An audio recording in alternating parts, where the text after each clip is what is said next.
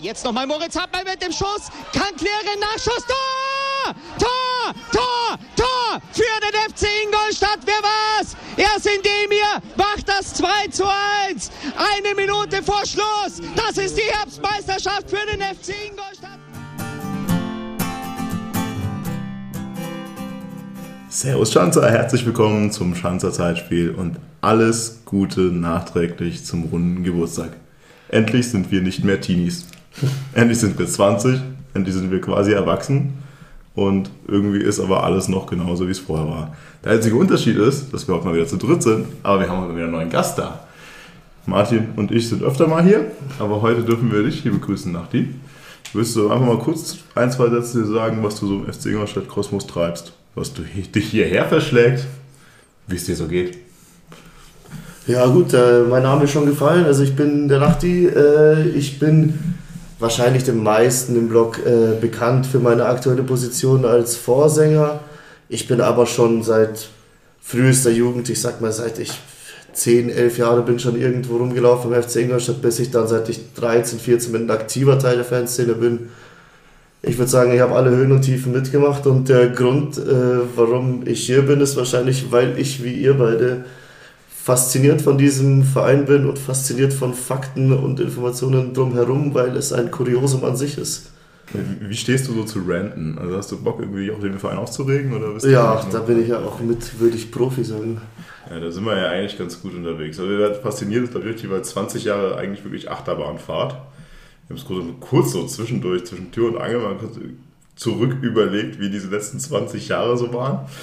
Und man muss halt wirklich sagen, naja, vielleicht hatte die Achterbahnfahrt doch mehr Tiefen als Höhen, aber das macht es wahrscheinlich genauso faszinierend, wie ja. du es gerade schon mal gesagt hast. Nichtsdestotrotz werden wir natürlich heute erst bei unserem äh, Brot- und Buttergeschäft nachgehen und uns auch den letzten fünf Spielen mal widmen. Es sind natürlich wieder fünf Spiele. Jedes Mal denke ich mir, diesmal werden es bestimmt nur vier gewesen sein, aber es sind fünf Spiele. Aber da haben wir auch einfach mehr zu quatschen. Vielleicht bevor wir mit, mit dem Halle-Spiel starten, ich wollte tatsächlich noch irgendwie kurz auf die Winterpause auch irgendwie eingehen, weil es sind ja auch, auch da nicht so viele wirklich zusätzlich vier Spiele dazugekommen. Ja, eigentlich also, wollten wir eine Sonderfolge machen. Ja, du wolltest zur Transferperiode äh, ja, genau. eine Sonderfolge machen, ja, die, da wurde uns noch ein Strich durch die Rechnung gemacht. Also ursprünglich war unsere Idee, eine Sonderfolge zu machen, indem wir einfach äh, Sonderfolge zur Transferfenster FC Ingolstadt, mhm. Intro, Outro, Ciao. Mhm. Aber das hat dann leider schon irgendwie mit dem Abgang von Udogu nicht mehr funktioniert. Dann hätte man zumindest mal zwischendurch einen Satz sagen müssen, dass wir einen verloren haben. Aber dann hat sich ja auch noch ein bisschen mehr gedreht. Sollen wir die, die mannigfaltige Menge der Wintertransfers vorschieben, wenn wir jetzt eh schon dabei sind? Ja, können wir, können wir kurz abarbeiten, oder? Hm. Mit der Dogo hast du ja schon den ersten genannt, der ja. wahrscheinlich mehr weniger Wellen geschlagen hat, sag ich mal. Ja, ist, ist es nur Laie, oder? Wir kriegen ihn zumindest zurück, wenn ich es richtig sehe. Ja. Ich, ich habe nur so ein bisschen die Angst, Elatissen. Ähm, ich weiß nicht, vielleicht wird das irgendwie so der 19. Elfmeter im Finale oder so. Die, der dann entweder für oder gegen uns fällt. Das war wieder gegen Regensburg war es doch, glaube ich, der Usi, der irgendwie verschossen hat, den 240. Elfmeter. Ja, richtig. Ich glaube, ich muss dich korrigieren. Ich glaube, es ist Halbfinale ist schon ausgelost. Unser Viertelfinale steht nur noch an, aber ich glaube, wir würden im Halbfinale schon auf Elitisten oh. treffen, oder? Also, Echt? Ich glaube schon. Das habe ich nicht auf Also, aber ja, also Udogo hat nicht so viel Wellen geschlagen, aber es könnte sein, dass er noch Wellen schlägt. Ja. Das könnte tatsächlich der Zweite auch schaffen mit Berlemé. Ja. Der wird im Leihe abgebrochen und jetzt wieder bei Lübeck aufgeschlagen. Ja vorletzter Spieltag, glaube ich. Ich glaube, vorletzter Spieltag gegen Lübeck. Könnte, es wäre prädestiniert eigentlich dafür. ja, ist halt mal auch in 20 Jahren der FC Ingolstadt-Geschichte, ist uns auch das nie zugute gekommen, einen Spieler an den Ligakonkurrenten zu verkaufen. Vollkommen richtig, da bin ich ja sehr fasziniert davon, dass es diesmal gegen Dresden funktioniert hat. Ja. Dass Kutschke nicht getroffen hat, aber nein. Sagen wir mal, wir arbeiten ja gerade zumindest wieder dran, dass wir jetzt nicht unbedingt am vorletzten Spieltag noch um den Aufstieg spielen. Mhm. Weil wir da natürlich schon aufgestiegen sind. Ja. Ja, klar, natürlich, sicher, auf jeden Fall. Aber als Zweiter, ich glaube, Erster wird es nicht mehr. ähm, aber ich, ich sehe da schon so den Belimé-Fallrückzieher im Kreuzeck. Aber lassen wir uns mal überraschen. Ja, wobei ich auch Lübeck gegen Dortmund 2 gesehen habe, da hat Belimé jetzt auch nicht gerade geglänzt. Also da hat er auch schon die Leistung gebracht, die er bei uns auch gebracht hat. Turnierspieler. der braucht mal Spiele, der muss ein bisschen warm werden. Ja, man muss ja auch ehrlich sagen, so richtig viele Spiele hat er bei uns ja auch irgendwie nicht. Ja, aber ich würde auch fast sagen, zu Recht. Also ich muss, du musst tatsächlich, wenn du schon vorhin über das Renten geredet hast, muss ich sagen, bei allen guten Transfers, die passiert sind vor der Saison, war Bemele schon mit der größte Reinfall. Es ist halt ein Spielertyp, den wir sonst nicht so unglaublich viel haben, oder? Also es ist eigentlich so, ich denke mir jedes Mal, hat nicht so viel gezeigt, aber so einen für ist mal, mal ein Konter, ein bisschen schneller irgendwie da Schutzigkeit reinbringen.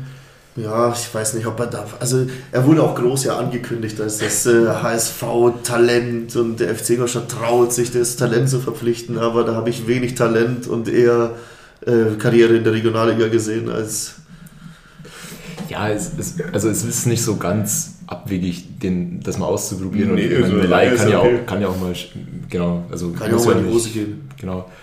Ähm, insofern ist mir lieber, dass quasi Beleme geliehen wurde und das abgebrochen wurde, als hätten wir jetzt irgendwie Mause geliehen und hätten ihn dann wieder irgendwo Ja, müssen. So. Ich meine, letztes Jahr war am Ende ziemlich froh über Chivea. Ja, genau. Der hat auch in der ersten, in der Hinrunde jetzt nicht so viel Rolle gespielt. Ja. Ja. Aber grundsätzlich war es sind zwei, es war ab. Die Frage, die sich natürlich so erstmal gestellt hat, dann, äh, tut uns das weh? Ich glaube, die wenigsten haben ja im ersten Moment erstmal gedacht, okay, wir, passen, wir holen auch noch was auf dem Transfermarkt.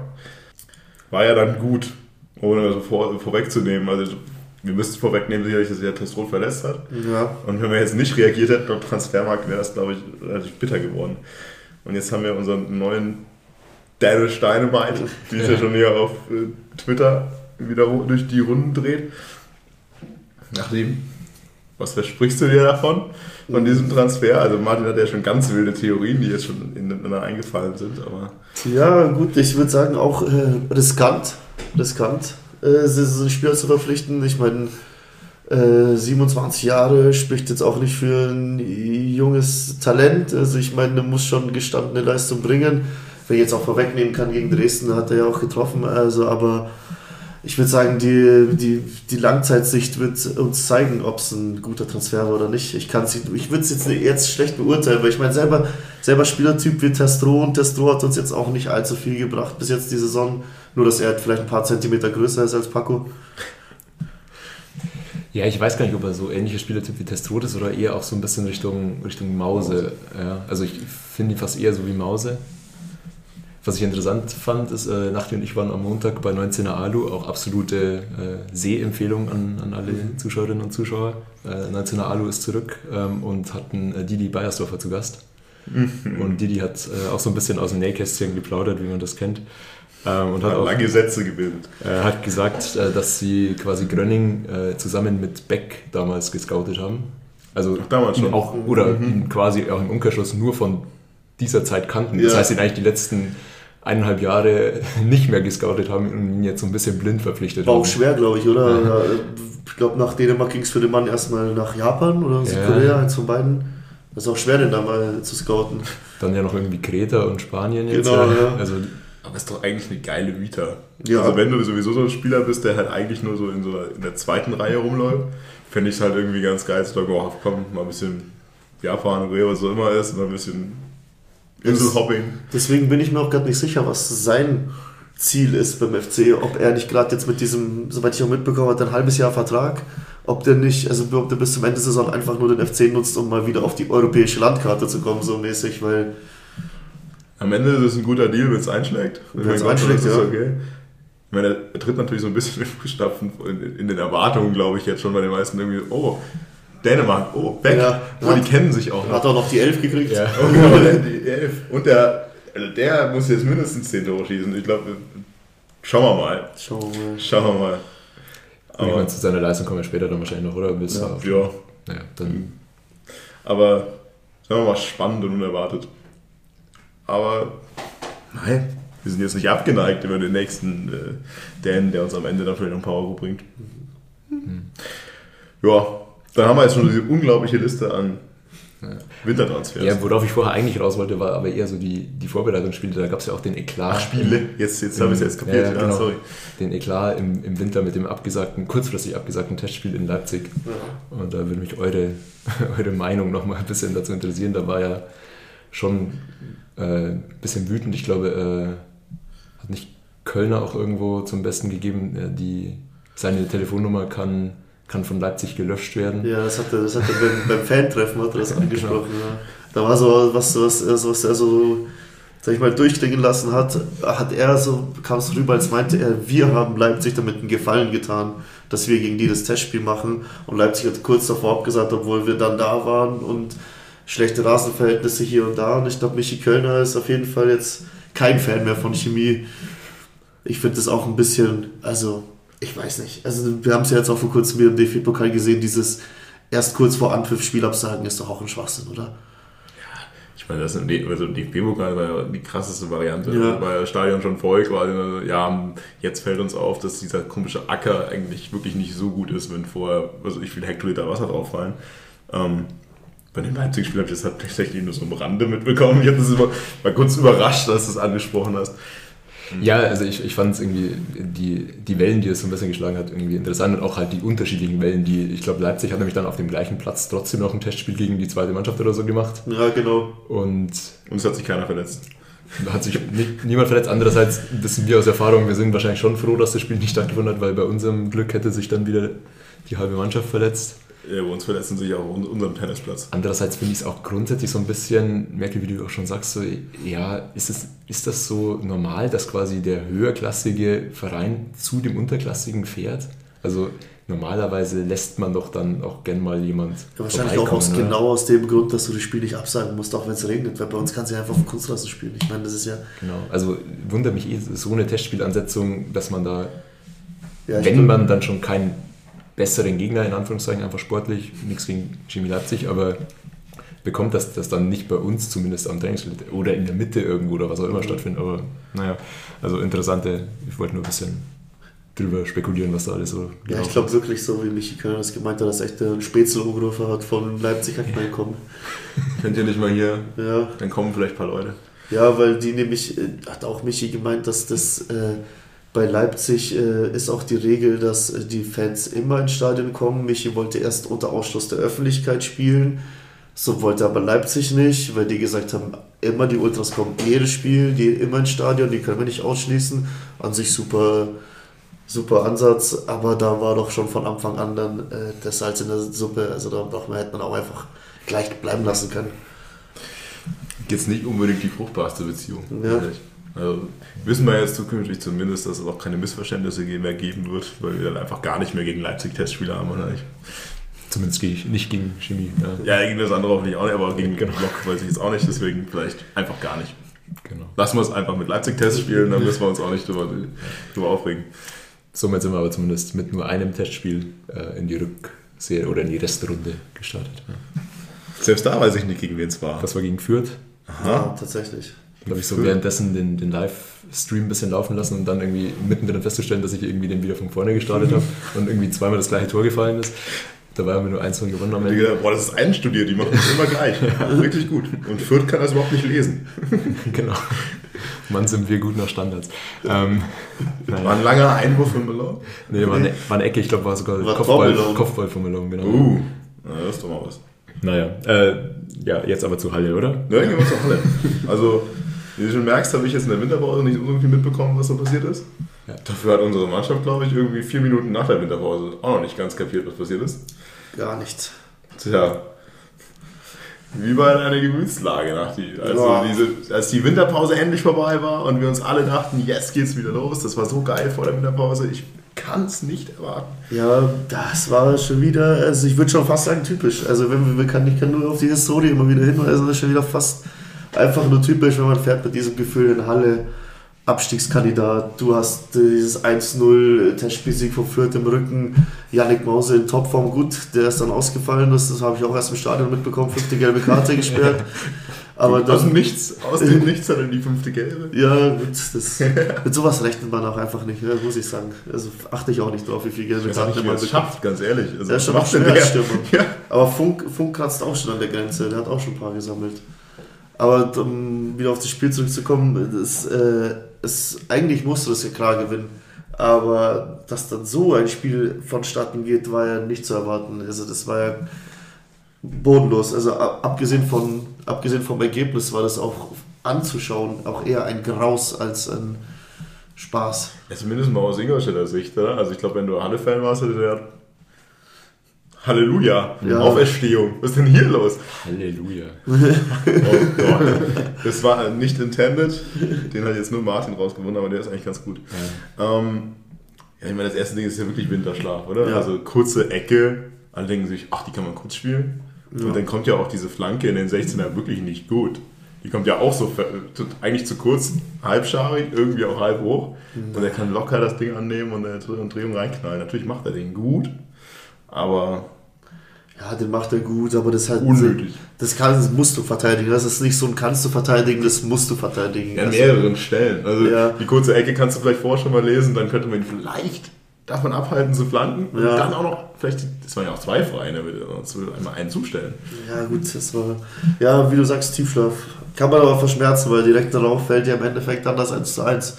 Bei dem du dir dann denkst, okay, gut, jetzt, jetzt haben wir ein bisschen gepennt, Richtig, sind wir wieder 1 da. zu 1 und jetzt geht's los. Also vielleicht mal 1 zu 1, weil wir ja vorhin noch gesagt haben, Billy Murray hat nicht so viel gebracht, aber Gut, das war seine, sein, sein, seine, sein, sag ich mal, seine Kreation. Ich meine, er hat den Torwart angeschossen, Deichmann hat ihn nur noch reingeschoben. Ich, schon nicht nett, war schon schön auf Fabrizia. ja. aber da wahrscheinlich, glaube ich, ich will jetzt hier nicht der Bellemé-Hater sein, aber, da, aber ich würde sagen, aber ich sag, ich sag, abgesehen von Bellemé, bei einem Fallrückzieher in der dritten Liga von einem Stürmer ist das alles doch ein bisschen mehr Zufall als gewollt. Ja. Aber also ich meine, solange es funktioniert. Ja, beschweren kann ich mich nicht, ey. beschweren kann ich mich nicht. Bei dem 1-1 dachte ich auch, es geht wieder vorwärts. Ja, du hast auch so an der Reaktion der Mannschaft gesehen, so direkt so, okay, Fehler ausgemerzt, komm, wir holen den Ball und jetzt spielen wir, jetzt drehen wir das Spiel einfach und dann Richtig. bringen wir das wieder in geordnete Bahnen, aber Tja, war, war ein kurzes Feuer. Was war das dann bei den 2-1? War das dann zu viel Euphorie? Also das war ja irgendwie, Malone läuft, warum auch immer, mit dem Ball in der gegnerischen Hälfte in zwei Gegner rein. Ja. Also das ist ja auch nicht, also das ist ja, ist das jetzt, ich, ich mach's jetzt selber, ich schaff das jetzt, jetzt geht's richtig los, oder ist das einfach nur, ich will es nicht doof nennen, aber Ja, das sollte dann ja in den späteren Spielen noch häufiger wieder irgendwie passieren. Und es ist auch nicht so, dass wir das von Malone noch nicht kannten, ehrlich gesagt, vor allem aus dem Start der Saison. Ähm, der Reset-Button. ja, wieder also tatsächlich, dass, dass es halt einfach dumme individuelle Fehler an der Stelle sind. Ähm, ja, Ballverlust, Konter 2-1. So, und aber, ja, Ja, vor allem Ballverlust vom Innenverteidiger. genau. im Aufbauspiel. Ja. Und auch nicht ein Fehlpass, sondern wirklich ins Dribbling gegangen und den Ball verloren. Also das ist wirklich mit Ansage. Also jetzt auch noch natürlich, ich meine, natürlich spielen sie es gut zu Ende. Dann machen sie alles gut. Aber das mit fünf Einladungen vorher. Ja. Ja, solche Fehler kannst du ja auch nicht leisten gegen einen Abschießkandidaten, weil die sind gezwungen, die Tode zu machen. Ich sag, wir hätten es noch gebacken bekommen, zwei von denen nicht zu machen, aber die sind gezwungen, die Dinger zu machen. Das, das sagt man immer, ja, aber normalerweise sind es ja dann die, die da unten stehen, normal, die sie halt nicht machen. Aber in dem Fall war halt nicht unser, war halt eher der Halle-Tag dann. Aber grundsätzlich, da steht 6 nach 16 Minuten 2-1. Ja. Wo, da, wo war da dann die Reaktion? Ich glaube, da war, ich glaube, das war eins war wieder wie so ein kleiner Dolchstoß, weil ich glaube, das, das Problem, was wir auch in dem Spiel hatten, ist, dass du mit Terstro und Mause beide nominellen Stürmer verletzt hattest, dass da halt offensiv relativ eh schon wenig ging und man darauf angewiesen ist, dass andere glänzen. Was Deichmann und Beleme ja noch geschafft haben bis zur 11. Minute hin und danach ging es bergab. Und ich glaube, als das 2-1 gefallen ist, hat die Mannschaft ein bisschen Halt verloren. Das 3-1 fällt dann auch noch ganz kurz, ganz kurz vor der Pause. Auch wieder so ein dummer Ballverlust, also Ballverlust, zumindest, oder du hast zumindest den Ball. Ich glaube, es ist einfach dann ein Abschlag, von, Abschlag. Abschlag Ja, von, Funk. Ja. Nicht Aber du bist eigentlich auch im Aufbauspiel, kontrollierst eigentlich den Ball und irgendwie wenige Sekunden später zappelt der Ball irgendwie in deinem eigenen Netz. Ja, das das darf dir halt auch nicht passieren. das Komische ist halt, genau, das Komische ist, wie du richtig sagst, nach die, es fehlten irgendwie vorne die Leute. Ja. Und weil sie vorne fehlten, war aber hinten irgendwie jegliches Stellungsspiel und jede aber komplett für den Arsch. Ich meine, auch das 3-1, wie schon gesagt, ich meine, das ist ein Abstoß oder ein Abschlag, irgendwie auf Höhe, die Mittel, auf Höhe der Mittellinie, also zur Mittellinie. Und da kriegt Billy Mehr irgendwie den Ball nicht unter Kontrolle, weil er dann zu, zu kurz war. Und dann war auch wieder alles offen. Wie, kann, wie funktioniert das überhaupt? Ja, ich glaube, irgendwie an dem Tag hat es vorne und hinten einfach gefehlt. Da hat die, der Zusammenhalt gefehlt, die Absprache gefehlt. Ich glaube, der Chaos, weil die neue Aufstellung und war einfach alles in einem nicht unser Tag. Aber es ist ja vor allem auch hinten eigentlich schon die, die Elf, die davor, oder die Viererkette, die davor irgendwie dann die, ich glaube, sieben Spiele umgeschlagen waren, so. Ähm, die dann aber halt auch, bei, vor allem bei dem 3-1, finde ich, ist das auffällig, da schauen mindestens zwei, drei Gegenspieler auch nur zu dann. Und also Halle ist einfach wieder viel, viel handlungsschneller. Ähm, ja.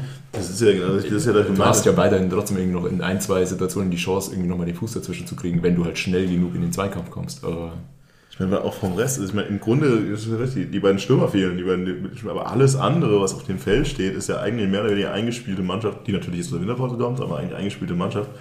Und das ist ja wirklich, da hätte ich es noch verstanden und verkraftet, wenn das Spiel 0-0 ausgeht. Und gesagt, ja. gut, wir haben es einfach nicht geschafft, da die vorne in Szene zu bekommen. Aber das war dann wieder, ja, ich hatte so ein ziemlicher Nackenschlag. Bei mir war es wirklich so, so ein Euphoriedämpfer wieder. Ja gut, jetzt habe ich letztes Mal im Podcast erzählt, wie es losgeht, wie euphorisch ich bin, wie wir jetzt richtig oben angreifen werden. Dann, ja, ja, scheiße. ja, ja. Ja, ist tatsächlich halt irgendwie, also so ein bisschen findest du dich schon erinnert, oder zumindest mit Sorge, ob das genauso läuft wie der Start ins letzte Jahr. Andererseits hattest du davor, wie gesagt, halt sieben Spiele nicht verloren, aber das hat, also mir ging es nach dem Spiel und ich hab, war nicht mal im Stadion, eigentlich nicht so, dass ich mir jetzt gedacht habe, okay, mal ein Rückschlag nach sieben Spielen, sondern es war schon eher wieder so harte Ernüchterung bis, ja, ja ich habe es mir ja gleich gedacht, dass es irgendwie doch nicht reicht, so ja. um ich muss um sagen, ich bin dieses Jahr. ziemlich Euphorie eigentlich in dieses Halle-Spiel gegangen, weil ich mir dachte, jetzt, wie du gesagt hast, jetzt greift man richtig an. Und besonders kommt dann mit Halle noch so ein schöner Aufbaugegner reingetrudelt und dann verlierst du dann 3-1. Oh, das ist. Ich du gehst mit zwei Punkten Rückstand auf die Relegation äh, in die Winterpause. Ne? Zwei ja. Punkte Und das ist genau das, wo du denkst, okay, jetzt haben wir es da, wo wir sie haben wollten, jetzt geht's los. Und dann verballerst du halt echt direkt schon wieder den ersten Riesenschritt.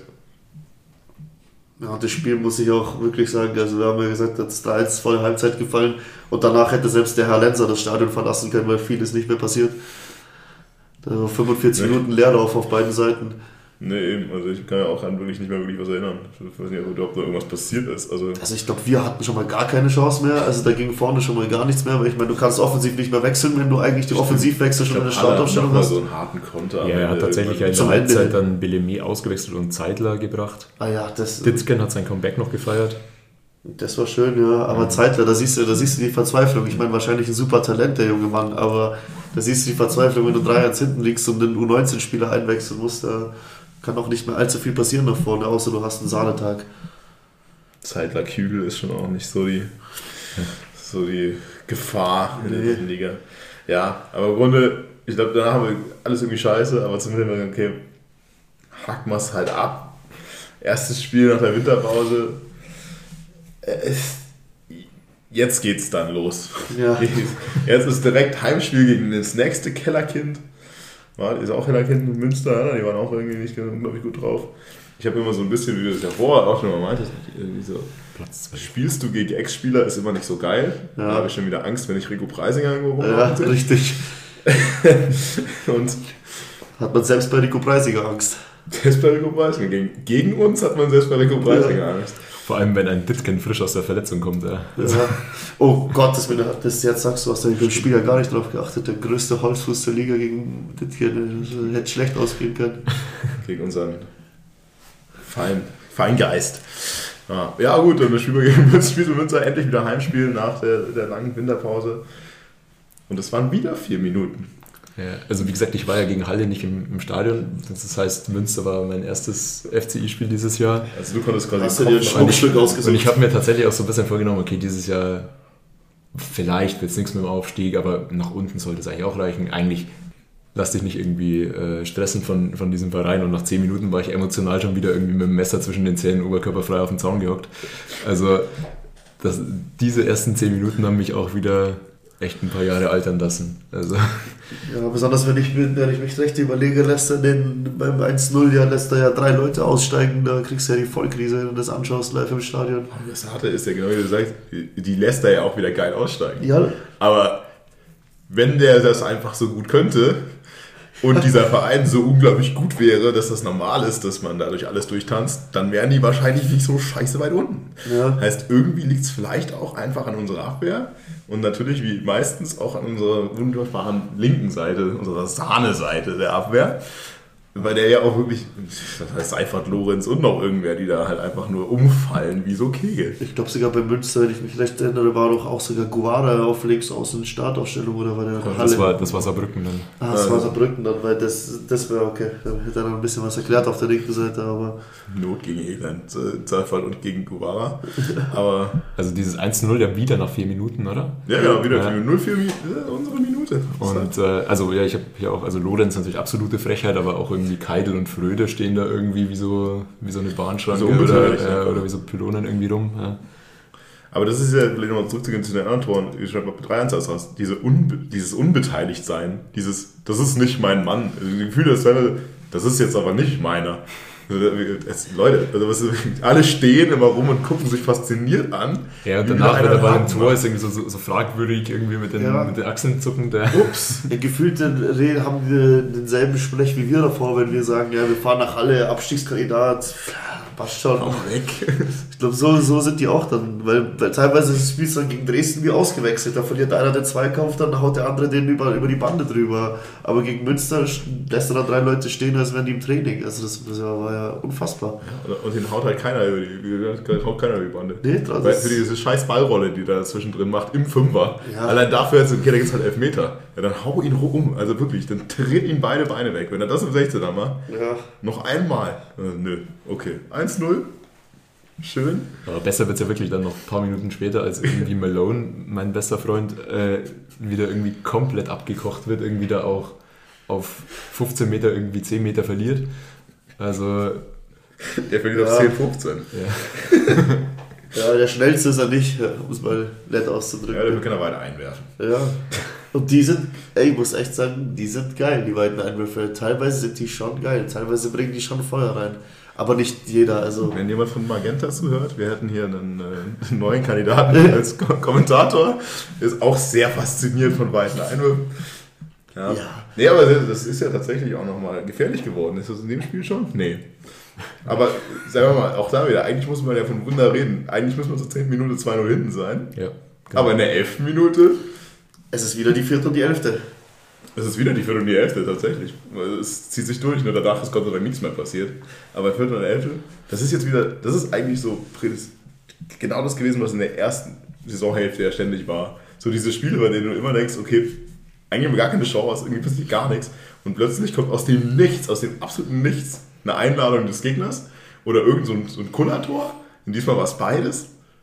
Gegner passt einfach, also so wirklich, der Sahnepass. Also Ja. den musste er erstmal so spielen. Den musste er zum eigenen Mann erstmal, so, den musste den Testro erstmal in Szene setzen. Spielt er den Testro für die Füße und Testro schafft es dann mal wieder vollkommen geplant, den Gegner zu tunneln und diesen Ball im, im Tor unterzubringen. Genauso wollte er wahrscheinlich wieder. Man könnte natürlich sagen, das ist das Kacktor des Jahres, aber das hat Funk nicht auf sich sitzen lassen. aber Ja, aber es ist- also wirklich, dass der dann von Münster musste dir das Ding schenken lassen, damit du dann zum 1-1 kommst. Der Münster hat das, Münsteraner hat das geschafft, was wir in der, die ganze Saison davor nicht geschafft haben, unser Testro einfach mal in Szene zu setzen.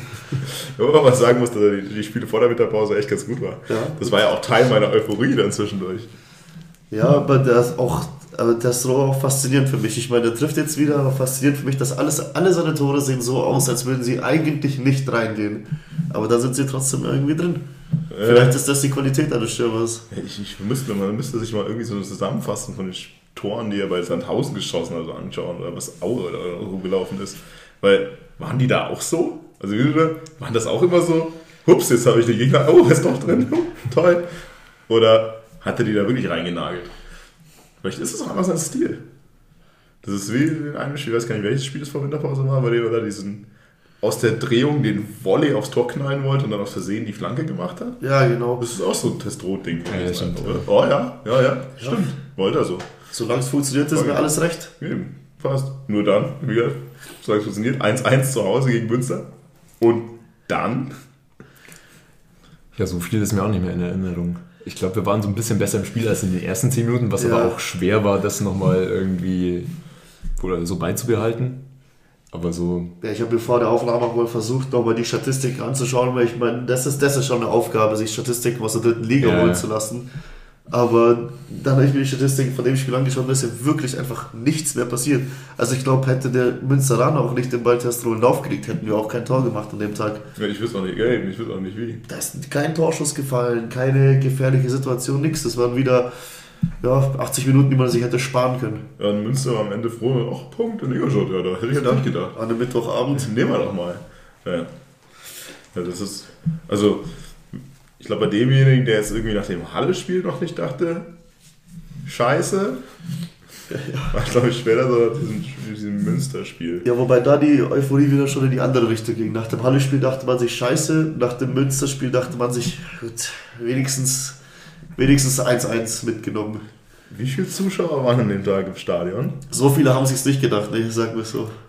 Ja? Also für mich war es zumindest das erste Spiel, was ich wirklich bewusst in Erinnerung habe, wo die Haupttribüne voller war als die Gegengerade. Ähm, 2878. Ja, und die Haupttribüne äh, und die Gegengerade vor allem vollkommen leer, bevor die Mannschaft nach dem Spiel hingekommen ist. Ja. Das ist immer noch nie gesehen. Es ist schon, also, Ich meine, das wenige Tage vor deinem 20. Geburtstag ist natürlich schon auch ein, ein Downer. Also, Ja. ja, aber ich meine, ich kann es auch irgendwie niemandem verübeln, wenn er dann wieder für diesen Spiel nicht sagt, oh, toll, Geld und Zeit investieren. sich besonders- zu geben. Besonders was sich die äh, Ligaleitung sich dabei gedacht hat, uns und Münster jeweils das unter der Woche Auswärtsspiele der jeweiligen Stadt zuzulosen, das ist ja auch unglaublich. ja. Wir haben auch, glaube ich, am Dienstag in Münster gespielt. Das ist ja als Auswärtsfahrer auch die reinste Katastrophe. Ja, und vor allem so komplett unnötig bei dem Spiel, muss man auch mal sagen. Wir hätten ja auch einfach eine Woche früher aus der Winterpause kommen können, Ja. wie die erste Liga auch. Und dann hätte man nicht direkt eine englische Woche spielen müssen. Ja. Was ist denn das? Also ich meine, ganz ehrlich, also wenn dann der, der Platz nicht bespielbar ist, dann ist er auch eine Woche später auch nicht bespielbar. Also daran kann es ja irgendwie nicht liegen. Besonders kann es ja Platz ja nicht sein, wenn in der dritten Liga verlangt wird äh, mit Rasenheizung und Greenkeeping und was auch immer, dann können sie den Platz, den Platz nicht mehr als Argument vorschieben. Dann Fragst mal Saarbrücken. Ja. Gut, aber das ist, glaube ich, eine andere Diskussion, was die da falsch gemacht haben mit den Drainagelöchern. Aber ich sag mal, äh, das Karma für den schlechten Platz, das hat Saarbrücken ja im nächsten Spiel. Wunderbare Überleitung. Auch doppelt und dreifach zurückbekommen. Wildes Spiel. Also ich denke mal so, ich habe nach dem Spiel, ich war noch nie so sauer nach dem Spiel, das wir gewonnen haben. Richtig. Das ist nicht okay. Das ist einfach nicht okay gewesen, dieses Spiel. Aber gehen wir doch mal chronologisch durch diese wunderbare 90 Minuten durch. Was war denn die erste Arschlochszene in diesem Spiel? Ich glaube Guevara. Ja, also Guevara, der genau in dem Spiel ja, äh, den Vorzug ja. bekommen hat, auch insgesamt merkwürdige Aufstellung, oder? Also erstmals irgendwie mit nur einer Spitze, nämlich Testrot. Ja, genau. Und dann, also hier Kicker macht es zumindest das 4-2-3-1 mit dann Kajo noch äh, zusätzlich im Mittelfeld. Kajo auch eine der eher schlechteren Verflechtungen im Winter. Ich meine, aber man irgendwie ein bisschen drüber reden. Kajo hat halt irgendwie auch das Problem, er, hat, er ist halt vom Spielertyp so ein bisschen, es sind ja alle ein bisschen unterschiedlich, aber du hast dann so, so einen Deichmann, als, die so als Achter rumrennt, dann hast du einen Kanuric, hast einen, ähm, einen Kopac und die sind jetzt alle nicht so schlecht. Und Kajo jedes Mal, wenn er wieder spielt, denkst du so,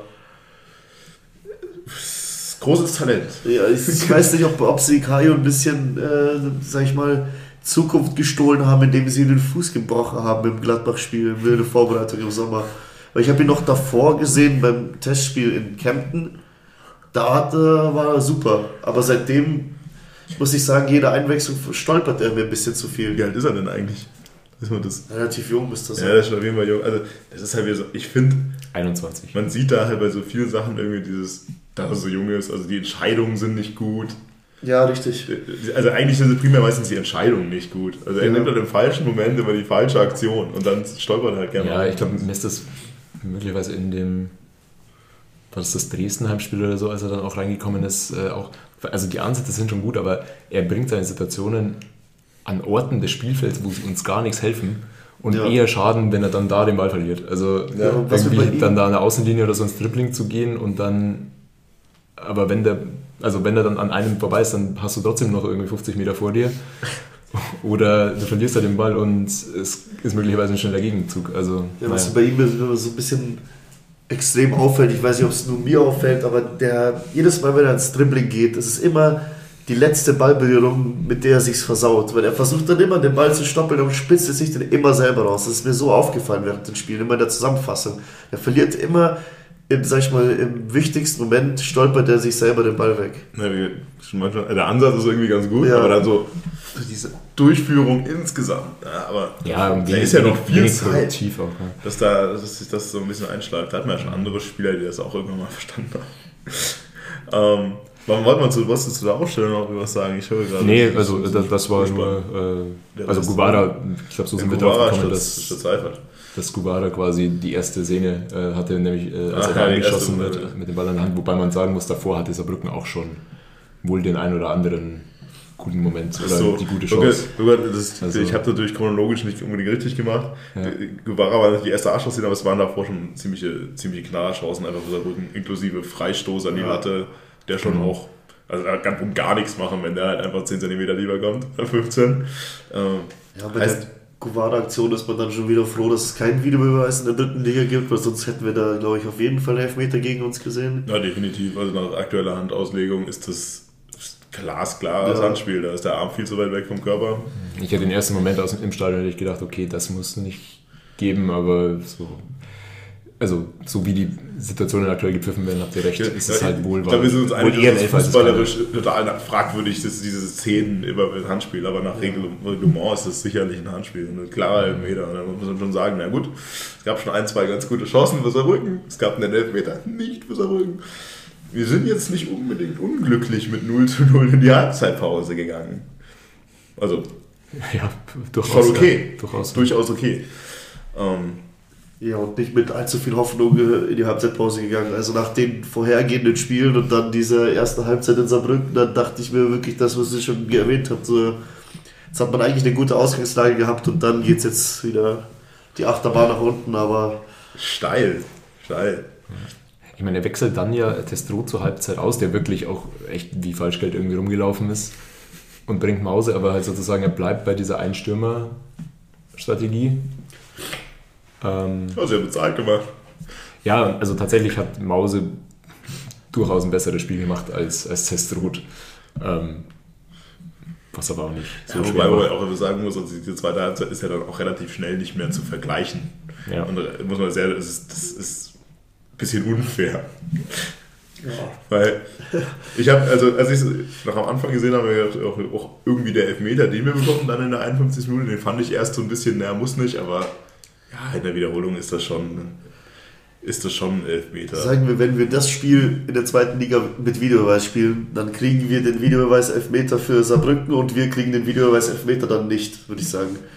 Ich Also glaube, ich- für mich ist es situativ, auch keiner, glaube ich. situativ kannst du den pfeifen, weil es vielleicht eher aussieht wie ein Tritt. Wenn du es dann aber nochmal im Fernsehen, glaube ich, anschauen würdest, wenn der VAR nochmal drüber schauen würde, würde hätten wir den Elfmeter nicht gekriegt. Weißt du, wenn sie zurücknehmen? ja, ich glaube schon. Das war zu wenig. Dafür Ich- fällt da zu viel. Ich, ich habe mir, dann auch- ich hab mir dann auch mal gedacht, naja, also im Spiel habe ich sowieso gedacht, das ist kein Elfmeter. Das ist jetzt, jetzt aber schon lächerlich. Jetzt im Nachhinein gehen, okay, hätte er den ersten Elfmeter gegeben, wäre es vielleicht okay, den zweiten. Ich meine, er nimmt mal mindestens clever das Foul an.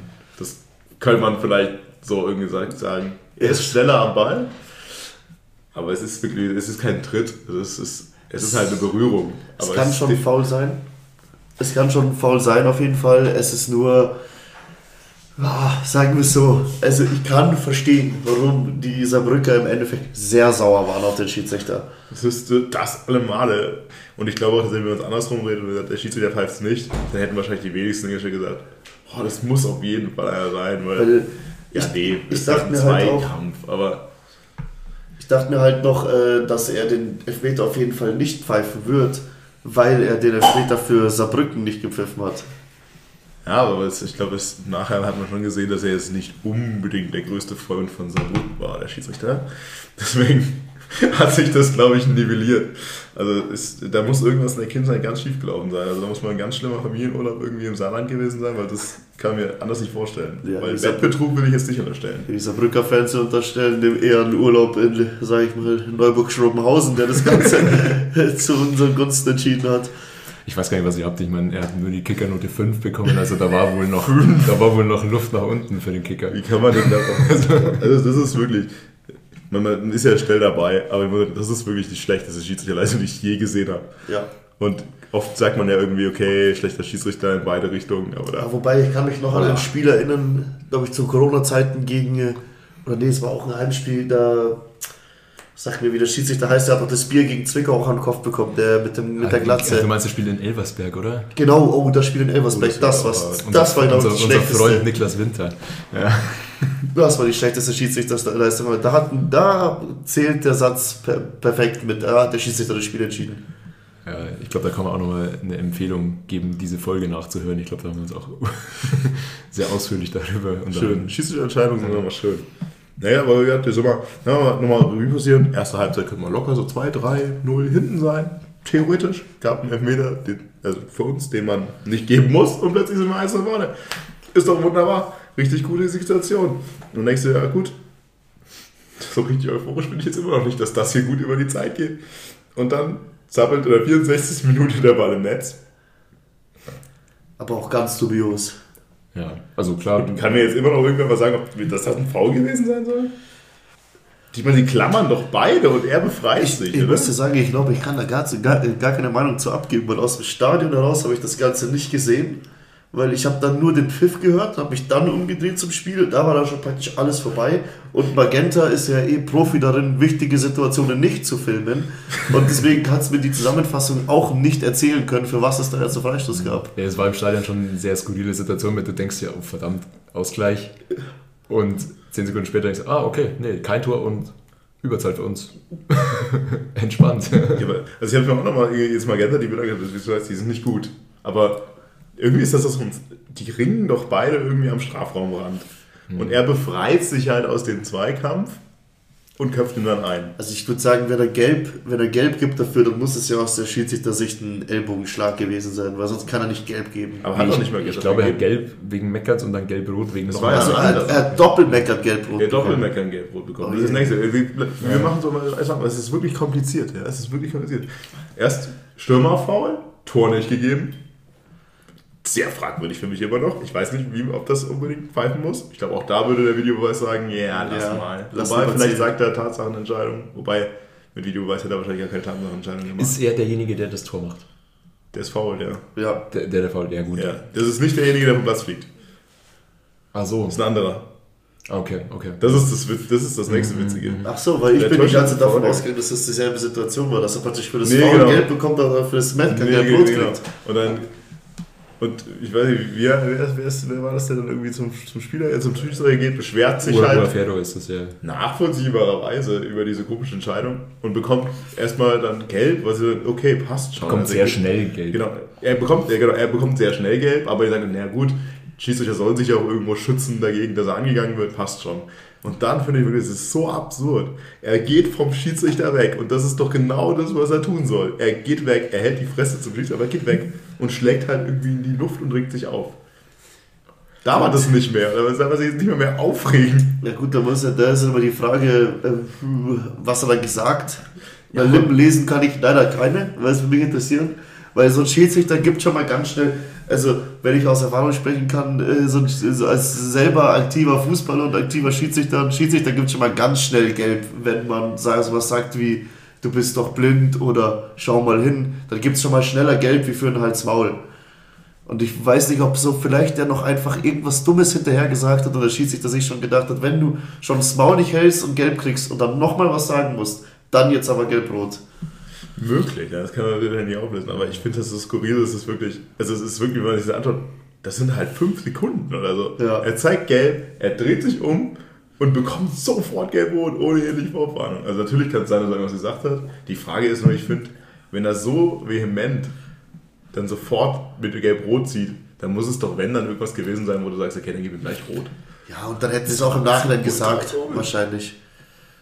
Also das äh, Ja, ging glaube ich schon ein die bisschen. Gesamtheit, so. die ja. Gesamtheit, egal was er gesagt hat oder nicht, finde es sag mal, zumindest überzogen, so schnell für, dafür zwei gelbe Karten zu geben. Ich glaube auch im Nachgang haben alle sich, alle sogenannten Schiedsrichter-Experten äh, dann auch gesagt, dass die regeltechnisch ist die Entscheidung richtig, aber keiner will es in der Praxis so machen, weil keiner gibt gelb-rot in so kurzer Zeit hintereinander.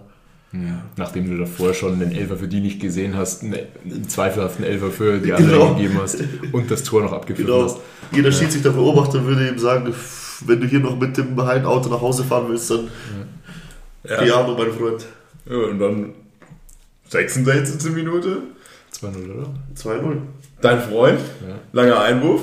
Ich glaube, das erste Mal seit überhaupt, dass der, dass er direkt nach einem langen Einwurf einnickt. Ja, sonst immer nur so aus, aus der zweiten Chance genau, oder so. irgendwie Ja. zweiter Ball oder sowas, aber da, da war halt dann irgendwie, ich glaube auch, da war halt dann Saarbrücken so dermaßen neben der Spur in dem Moment, weil da steht halt Muttersehen allein. Das, Das war schon easy, ja. war sehr einfach, den da reinzuziehen. Aber auch starker Kopfball von Fröde, muss ich auch sagen. Sah auch einfach geil aus. In dem Moment habe ich auch seltene Male hingeschaut dann.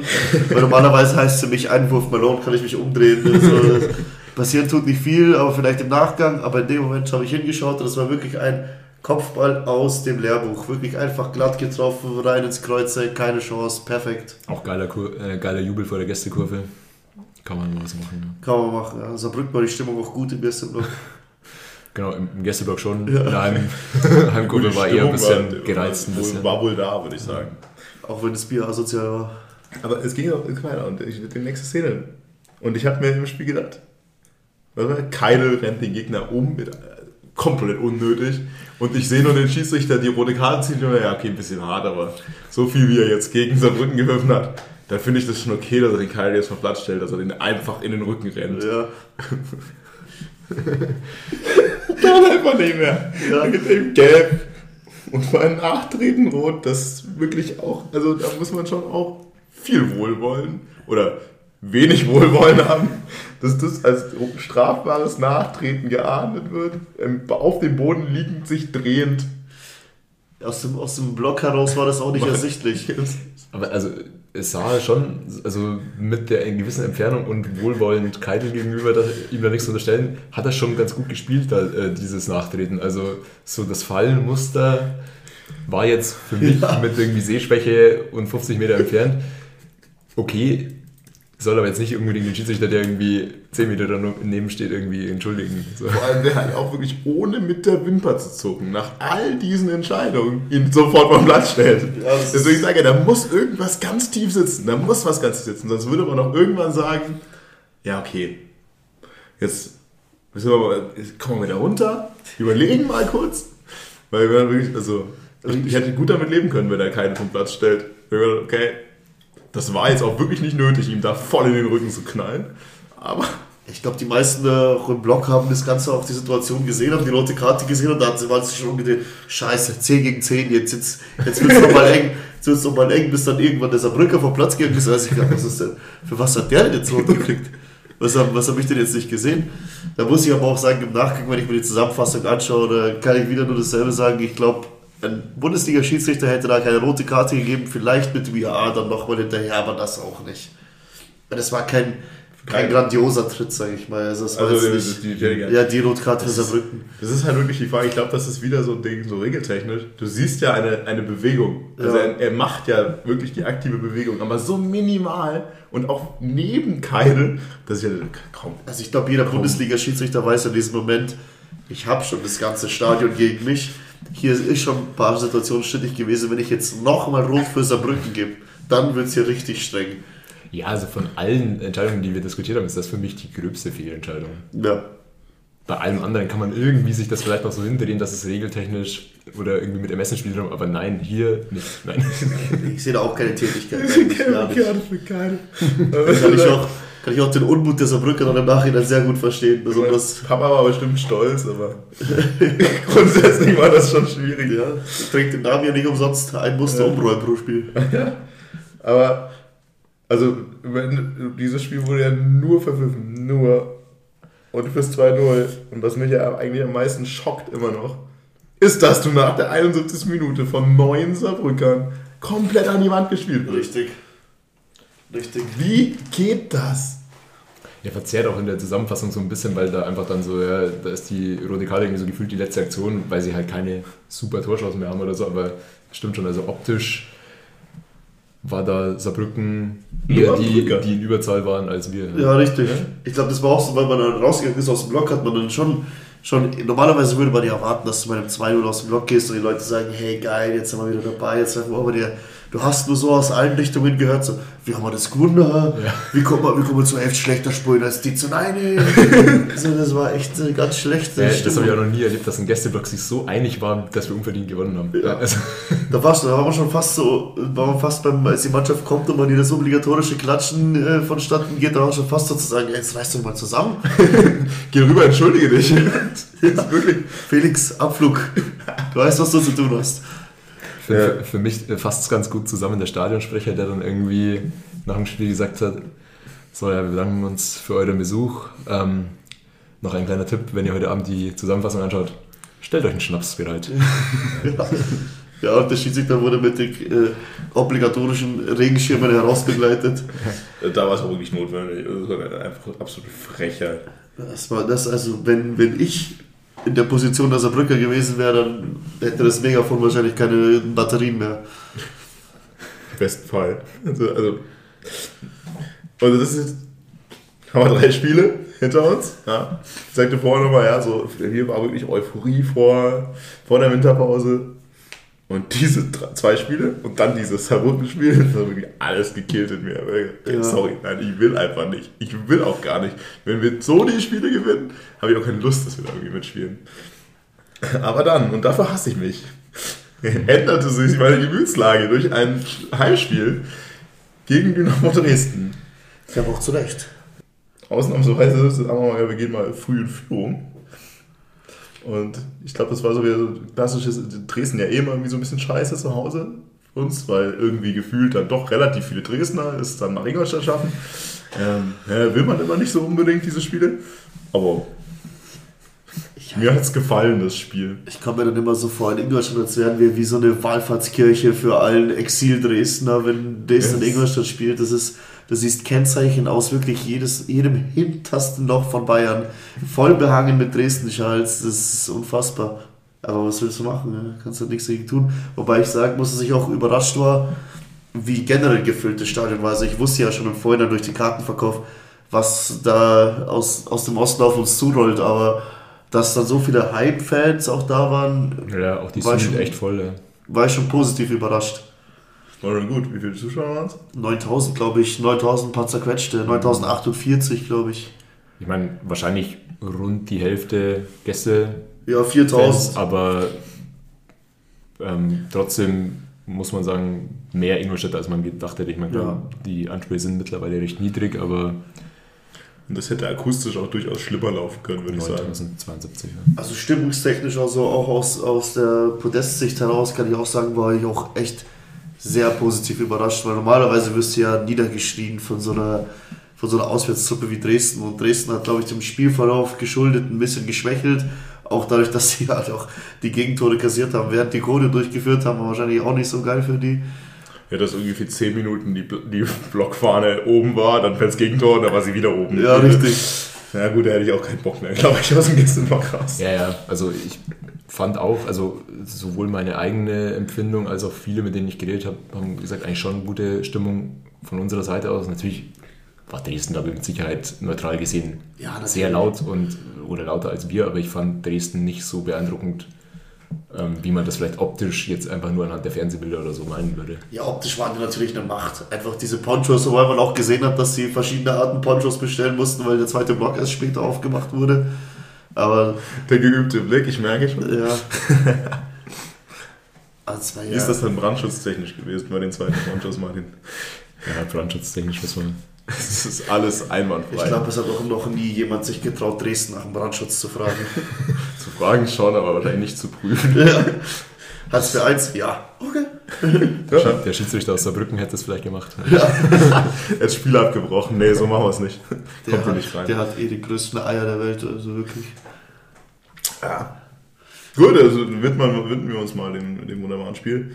Ähm, ich weiß gar nicht, ob wir es. Das letzte Mal hatten wir schon ein zweites Eckentor. Ist das das zweite Eckentor, über das wir heute sprechen? Nee. Nee, wir hatten Nee, nur den Einwurf, die Einwurfecke. Wir haben selten Eckentor, oder? Ja, standardtechnisch sind wir jetzt nicht so gut, sag ich mal. Wobei wir, wir schon Jahre oder Saisons hatten, würde ich sagen, wo wir eckentechnisch noch schlechter waren als diese Saison. Aber Das ist ein Ritterschlag. Ja, die, Ja.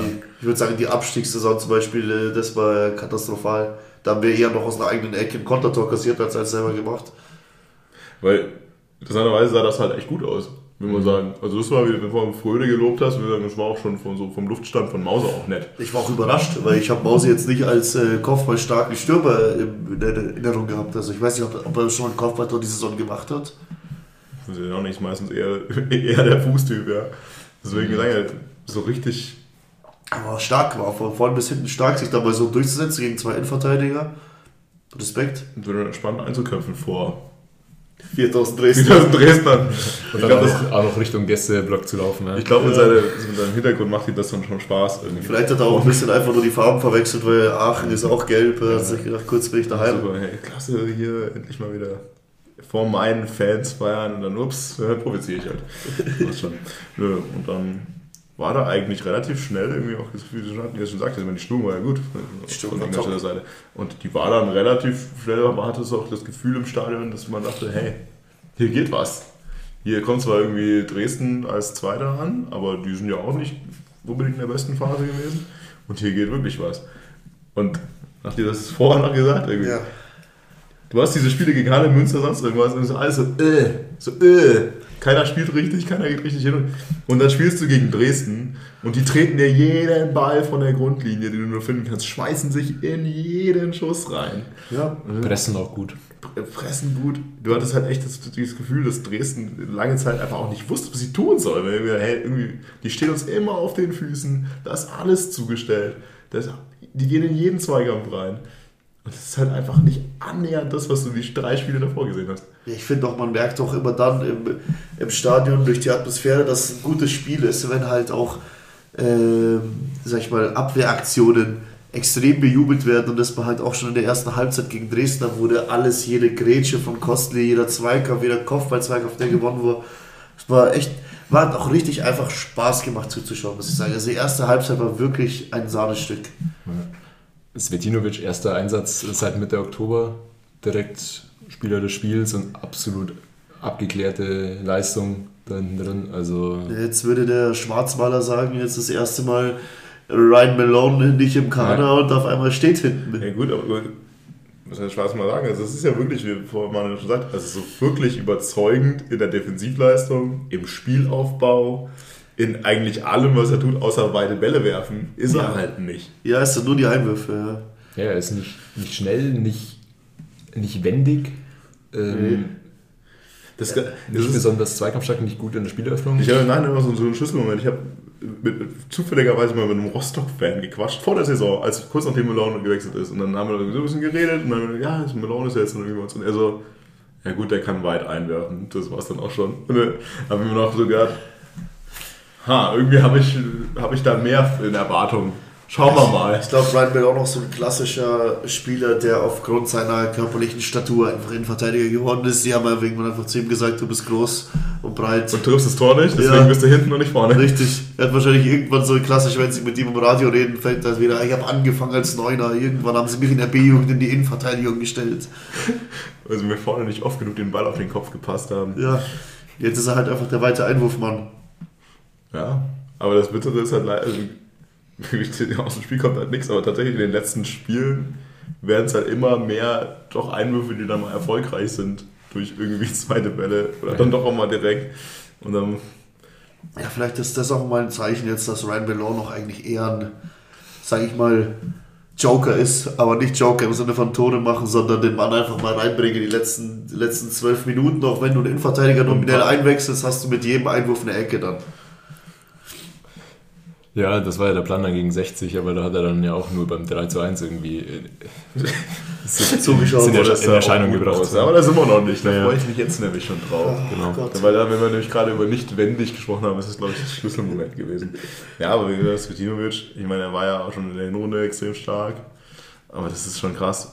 Wir haben ja schon oft drüber geredet, was wir uns jetzt Verteidiger geholt haben die Saison. Da haben wir echt gesagt, diese Verteidigung ist ein Prunkstück, was wir da an Zweitliga-Erfahrung in diesen Kader geholt haben. Mit Guevara, mit Malone, und auch, dann irgendwie hast du noch einen Lorenz. Ich glaube, Guevara auch einer laut Transfermarkt in den Top 3 vom Transferwert, also vom Marktwert her bei den FC Ingolstadt, was ich zu keiner Sekunde die Saison nachvollziehen kannst du konnte. nur hoffen, dass du schnell noch Cashback kriegst. Ja, Schnell, wenn die richtig. Saison noch bevor die Transferwerte, die Marktwerte aktualisiert werden, abstoßen. Einfach mal weg. Ja. Und, das ist wirklich, und dann denkst du, wirklich, du stellst dir da Leute hin, das, das, das wird die Abwehr. Und dann haben wir ja über lange Zeit auch eine recht gute Bilanz eigentlich gehabt defensiv, aber es sah immer merkwürdig aus. Ja, Aber jetzt, auch jetzt, hörst du ja Kesvetinovic, würde ich vor beiden, vor Lorenz und Malone jeden Tag nehmen. Definitiv. Ja. Also ja, wenig Diskussion irgendwie. Ich glaube, Cvetinovic, äh, glaube ich, der hat beides das, was, also Lorenz hat wahrscheinlich nur das, dass der Mann ist, wenn, wenn man das bei Melon bemängelt, kann man sagen, Simon Lorenz ist sehr wendig. So oft wie der sich mit dem Ball dreht, ist der auf jeden Fall sehr wendig. Aber die, die Technik hat er dann Ryan Melon nicht und dann Cimentan, also Cvetinovic, Tanovic, ich werde es mir nicht merken können.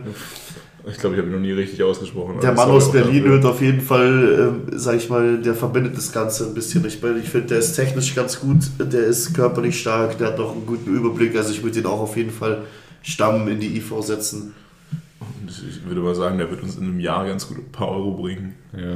Das wird wieder so ein typisches, wenn er sich jetzt nicht mehr verletzt, dann kann man froh sein, dass wir das Sprungbrett waren. Das sehe ich schon bei, bei Paderborn neben Muslio und Brackelmann. Ja. ähm, Das ist wirklich, alle, alle, die halbwegs, alle, die halbwegs gut sind, gehen zu Paderborn, alle, die scheiße sind, gehen zu Saarbrücken. Ja, passt. Ja, ja. Nach und nach bauen wir die Elf von Paderborn. wir das also auch geklärt. ähm, sollen wir mal mit dem Dresden-Spiel weitermachen? Ach du, gerne, mal weiter. Ja, äh, dann hat sich der Stroh ohne, ohne Einwirkung des Gegenspielers, glaube ich, verletzt, oder? Vor weiter. Wir, haben, wir reden darüber, dass wir uns nicht in Saarbrücken oder bei Chemie Leipzig verletzen wollen und fallen einfach nur auf unserem Rasen um. Ja, stimmt. Das ist halt echt Im Heimspiel dann, genau. Im Heimspiel auf einem eigentlich ganz guten Platz. Ja, und dann äh, kam äh, in der 39. Äh, Sebastian Grönning zu seinem Debüt und hat äh, Sieben Minuten gebraucht oder so. Sechs? sechs, sieben Minuten äh, bis zu seinem Tor gebracht, das er auch echt gut macht, oder? Das macht der Wahnsinn. Traumstark. Also, haben vielleicht vor, war er- also Kostli natürlich auch stark, also Verstellungsspiel vom Gegner ausgenutzt. Aber halt, wie halt Kostli ein sehr offensiver einfach ist, unglaublich reaktionsschnell, ist unglaublich schnell im Kopf und spielt halt noch einen, guten Ball in die Mitte. Und dann, sagen wir mal, wir haben vorhin gesagt, was erwarten wir, und dann legt Gröning mal los. Sieben Minuten lang. Also, Stark. Ich weiß nicht, wenn, dann macht er den Mause so, aber selbst nicht mal Mause. Mause macht die Also anders. das war schon, also du hast in dem Moment, in dem Abschluss, ich glaube, wir haben uns auch angeschaut und gesagt, okay, dieser Spieler könnte uns weiterhelfen. ähm, aber ehrlich gesagt haben wir das auch schon bei mehreren Spielern in ihren ersten Oh Spielen ja. ges äh, gesagt. So, ich meine, ich erinnere mich an ein, ein Volley-Tor von Maximilian Beister in seinem ersten Spiel. Auch nie mehr so gesehen. Ähm, ja. Maxi Meister jetzt einer der Topscorer der Baller League. Dieser neuen Hallenliga. Ach, das spielt er mit? Ja. Ich habe das gestern das erste Mal, oder vorgestern das erste Mal mal so reingesetzt, weil ich mir dachte, mal Ja, schauen, was hier dieses ja, ADHS Gen Z Fußball sein soll. Und dann muss ich mir erstmal eine halbe Stunde Bilder aus dem Trainingsraum anschauen, weil es halt einfach so unglaublich wenig Content haben für ihre Übertragung. Ja, weil der Drama auch da gezockt, alter FC Spieler. Der albanische. Messi. Da habe ich immer gehofft, dass er mal wieder zurückkommt zu streichen. Wie alt ist denn der zwischen? Egal. Egal. Kurze, kurze Ast. Gestern habe ich es nicht gesehen, aber ich habe es tatsächlich auch mal angeschaut, aber ich finde es so, so peinlich, manche Sachen. Und das Spiel, das ich gesehen habe, irgendwie, das, das ging dann halt irgendwie bis zu die Halbzeit mit 0-0. Ja. Okay, Teilweise cool. ist es schon. Dann kann ich auch wieder Tuya Cup angucken. Oh, das wäre geil. Da bin ich immer noch dafür. Eine Wiedereinführung des Tuya Hallencups. Wobei ich ja auch dafür wäre, für diesen, für diesen Game Changer auch bei uns einzuführen und dann irgendwie Einwurfvorlagen zählen doppelt oder so. und dann geht's rund, Leute. Um nochmal vielleicht auf die Verletzung zurückzukommen. Ich habe dann bei, den, bei 20 Jahre FC ähm, dann mit, äh, sag ich mal, Internern geredet und äh, anscheinend ist die schon gravierend, die Verletzung bei Paco. Also der hatte schon immer Probleme mit der Ferse. Ich kann jetzt die nicht mehr ganz rekapitulieren, wie diese Sehne heißt, die auf jeden Fall im Arsch ist, aber sie ist im Arsch. Das ist auch schlecht, wenn die von Ja, der also ich Ferse habe auch kurz mit ihm geredet, der meinte, es dauert länger. Ja. Ja, also ich, ich, schätze, ich schätze mal, wenn dann zum Saisonfinale, wenn überhaupt.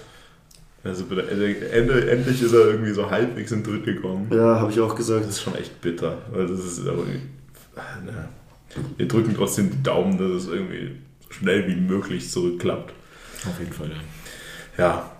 Aber in der Zwischenzeit, unser neuer Däne mit, mit einem sehr guten Tor. Ja, man muss ja auch sagen, also 45. war ja dann das Tor und es war schon so, dass man eher gehofft hat, sich mit dem 1-0 in die Pause zu retten. Also ich hatte jetzt eher das Gefühl, okay, Ja. allzu lang geht das nicht mehr gut und es kommt dann zu einem psychologisch wichtigen Zeitpunkt. Aber also da das 2-0 noch vor der Pause nachzulegen, ist schon, schon Gold wert, auch in dem Spiel. Also das darf man auch nicht vergessen, dass Dresden schon auch ihre Chancen hatte. Ja. Aber auch nochmal zu Grönning vielleicht. Also hat mir auch abseits von dem Tor dann in dem Spiel echt gut gefallen. Also auch sein Anlaufverhalten, auch sein Zweikampfverhalten und so. Ähm, Giftig. Fand ich, fand ich gut. Ja.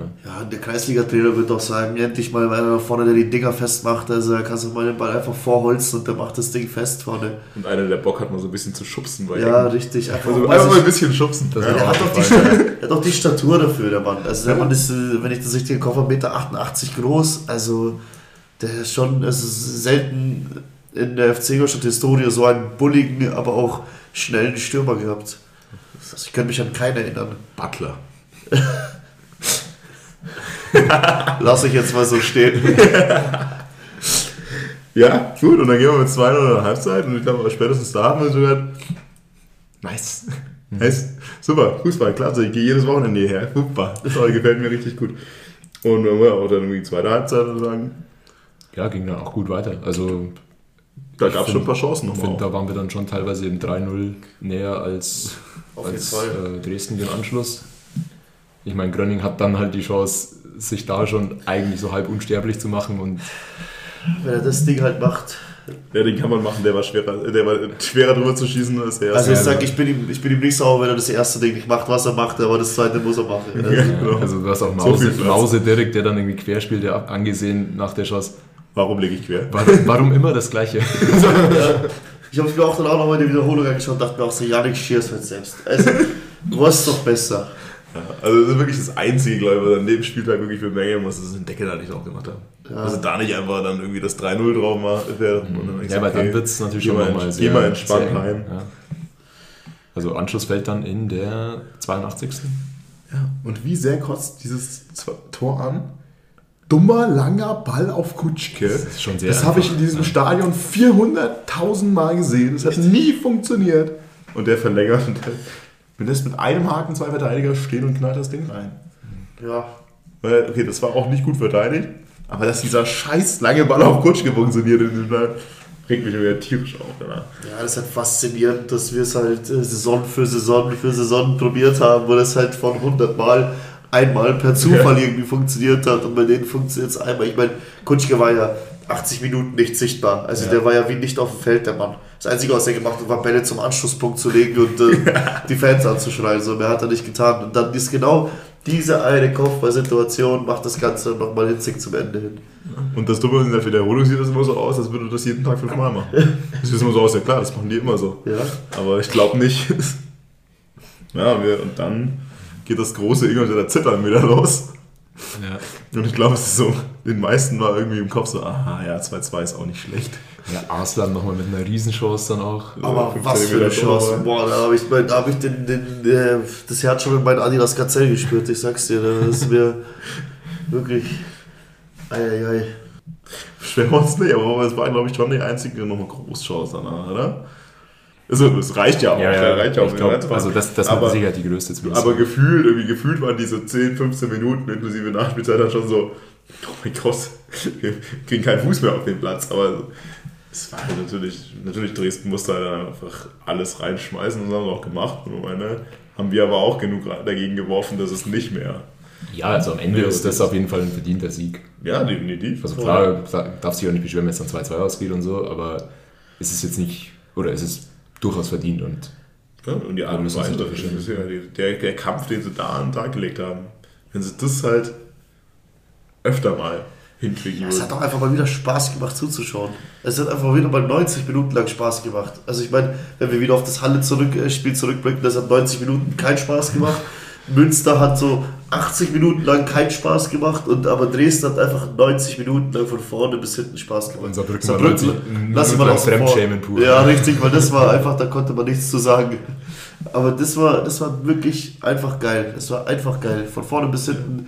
Dresden war auch, die haben auch ein gutes Spiel gemacht. Wir waren einfach in dem Moment der Glücklichere. Also, was soll ich sagen, ich bei Dresden hätte das Spiel halt auch, wie Marzi gesagt hat, 2-2 ausgehen können, aber wir waren einfach der Glücklichere an dem Tag. Das ist auch folgerichtig fürs Hinspiel mit der roten Karte für die keiner war. Ja, da bin ich einmal nicht im Stadion. Okay. Vollkommen okay, dass wir das gewonnen haben. Das hat einfach Bock gemacht. Ich glaube, jeder ist dann so rausgegangen und hat boah, wir haben Dresden geschlagen. Guck auf die Tabelle, es sind jetzt wieder nur noch was zwei Punkte, was es da wieder waren. Wir sind wieder dran. Jetzt geht wieder was. Ich glaube, alle an dem Spieltag haben ja auch noch für uns gespielt, oder? Also, mhm. da hat Essen verloren sogar, glaube ich. Dann entschieden. Ulm nicht gewonnen zumindest. Ja. Und dann gehst du da draußen und denkst du, okay, also wenn wir es gegen Dresden schaffen und du bist weiter vorne und jetzt spielen wir dann gegen Sandhausen, Ulm und Regensburg in den nächsten Wochen, da geht noch richtig was. Jetzt müssen wir nur, nur nach Giesing und dann diese komische Absteigertruppe da beseitigen und dann geht's los. Ja. ja. ja. Nur, nur, nach Giesing. Nur nach Giesing, was ja eigentlich beim letzten Mal eigentlich ganz schön war. Beim letzten Mal war das letzte Mal so war, ganz schön, war kurz gut. Schon wieder eineinhalb Jahre her. Und ja, ich weiß, ich will gar nicht drüber reden eigentlich. ich weiß nicht. Ich habe keine Lust. Ich glaube, man kann beim Vorhinein sagen, äh, dass es äh, positiv äh, die, also was heißt positiv? Ich bin immer noch dafür, dass ein Auswärtsspiel in München ausverkauft sein muss. Aber ich war trotzdem positiv überrascht über die Auswärtsfahrer im Gästeblock, weil es sah zum doch dann nach einem guten Block aus und ich dachte eher nach dem, was so Informationen durchkam vom Verein, dass es schlechter aussehen wird. Ja, also was man zwischenzeitlich so gehört hat, dann wie der Ticketverkauf lief, war mit dem Schlimmsten zu rechnen und es sah dann schon ganz ordentlich aus. die Choreo sah auch echt ordentlich aus, dann im Nachhinein auf Fernsehbildern und Bildern vom Zaun draus sah es nicht so schnieke aus, aber das lag wahrscheinlich einfach an den Leuten. weil du die Gesichter gesehen hast. Richtig, ja, weil sie die volle Tafel nicht tief genug gehalten haben. Abzüge in der B-Note, aber ansonsten war das, glaube ich, schon äh, Schöne Geschichte. Aber die Frage ist halt wirklich die, warum kann man die scheiß Tageskasse nicht einfach aufmachen? Ja, warum Weil, muss die Karte 19,50 Euro kosten? Was schaue ich mir da an? Bayern gegen Inter oder was? 50 gegen, also ich meine, ohne, also ohne Nahverkehr, das ist ja das Nächste. Diejenigen, die jetzt ja, im Zug angereist sind, ganz ehrlich, ich bin äh, anders angereist und durfte mir dann erstmal, weil ich dann mit der Tram von irgendwo kam, erst nochmal ein paar für 4 Euro ein Tram-Ticket kaufen für eine Fahrt. Äh, toll. Ja. Vielen lieben Dank. Oh, hat sich gelohnt, Leute. Schnäppchen das Spiel. Und dann kriegst du auch noch so auf den Sack. So, der war auf den Sack. Ja, aber oh, ich muss ganz ehrlich sagen, jetzt können wir diese scheiß Achterbahnfahrt. Drei Gegentore und alle drei Gegentore haben wir uns aber auch mal so dermaßen selber zuzuschreiben. Ja. Ich würde ja wirklich auch gern wieder sagen, ja, nee, das haben sie echt gut gemacht. Also haben sie ja auch gut gemacht. Auch das 1-0. Aber wessen was war das in dem Fall? Ja, rate mal. Seifert. Ja. Und also ich habe mich, also vor allem bei der, bei der Zusammenfassung dann nochmal sehr an dieses, äh, an diesen Seifert-Fehler gegen Regensburg erinnert, gefühlt, wo dann, ja, wo, wo er dann den, rausholt. Da, wo er dann selber es gut machen will und irgendwie dann noch den Gegenspieler umhaut. Aber das ist in der Entstehung her das Gleiche. Er ist irgendwie da auf Außen in der Spieleröffnung und spielt so einen schrecklichen Pass umplatziert ohne Not auch irgendwie ins Zentrum und natürlich bist du dann irgendwie unsortiert, weil halt irgendwie gerade Spieleröffnung und ja, offensiv denkend. Ja, Bode Zeifert, eh also, einer, der bis jetzt auch nicht so geglänzt hat in der Saison. Ich glaube, als, also wenn ich mich zurückerinnere, den Bode Zeifert bis jetzt für mich nur aufgefallen, den zwei Elfmeter verursacht und der Fehlpass gegen 60. Ich weiß nicht, ob die anderen fünf Spiele, die er von Anfang an gemacht hat, solide waren oder so, aber da fällt auf jeden Fall nicht auf. Wenn er auffällt, dann negativ. Schon ein paar Spiele zwischen Jonathan. Also man muss ja auch eigentlich sagen, dass Guevara sicherlich ja. Ja, Guevara ist sowieso eine schlechtere Lösung. Wäre. Also, also als Transfer war ja irgendwie Guevara sicherlich die erste Wahl, deswegen ist Seifert ja schon in der Situation, in der er ist, schon einen Schritt weiter als ja, ursprünglich mal Seifert ist doch auch nominell kein linker Verteidiger, oder? So wie wir ihn geholt haben, war der linker ja, sag ich mal, linkes Mittelfeld, linkes offensives Mittelfeld bei Victoria. Gar nicht so ich glaube, wir haben ja auch, wer sich noch erinnert, äh, in den ersten Spielen diese Dreierkette gespielt, wo er dann quasi dieser linke, linke Flügelmann gewesen wäre. Auf. Ähm, ich weiß nicht, so Flashbacks. Ja, also es schon, es fühlt sich auch Jahre her an, aber es ist halt diese Saison. Ja, weil, weil wir letztes Jahr noch, wie gesagt, ja, die Kostli-Verpflichtung ist ein bisschen komisch, weil das ja eigentlich so ein Schienenspieler für rechts ist. Und dann haben wir dieses Jahr gesagt, oh, wir holen uns jetzt den Schienenspieler für links, damit wir jetzt Fünferkette spielen können. Und inzwischen sind wir wieder Hat nicht allzu voll. Drehung. Äh, komm, scheiß das an mit dieser Dreier, Fünfer, was auch immer Kette. Wir spielen jetzt einfach wieder irgendwas. Ja, hast, hast zwei Schienenspieler geholt, aber der eine mit Guevara ist die absolute Pfeife und der andere mit Moritz Seifert ist halt wahrscheinlich offensiv gut, weil er ist halt schnell und spritzig, wie ein Frank Buschmann sagen würde, aber er ist halt äh, defensiv eher fehleranfällig, egal ob im Zweikampfführung, weil er dann den einen oder anderen Elfmeter oder Freistoß verursacht, der nicht sein muss.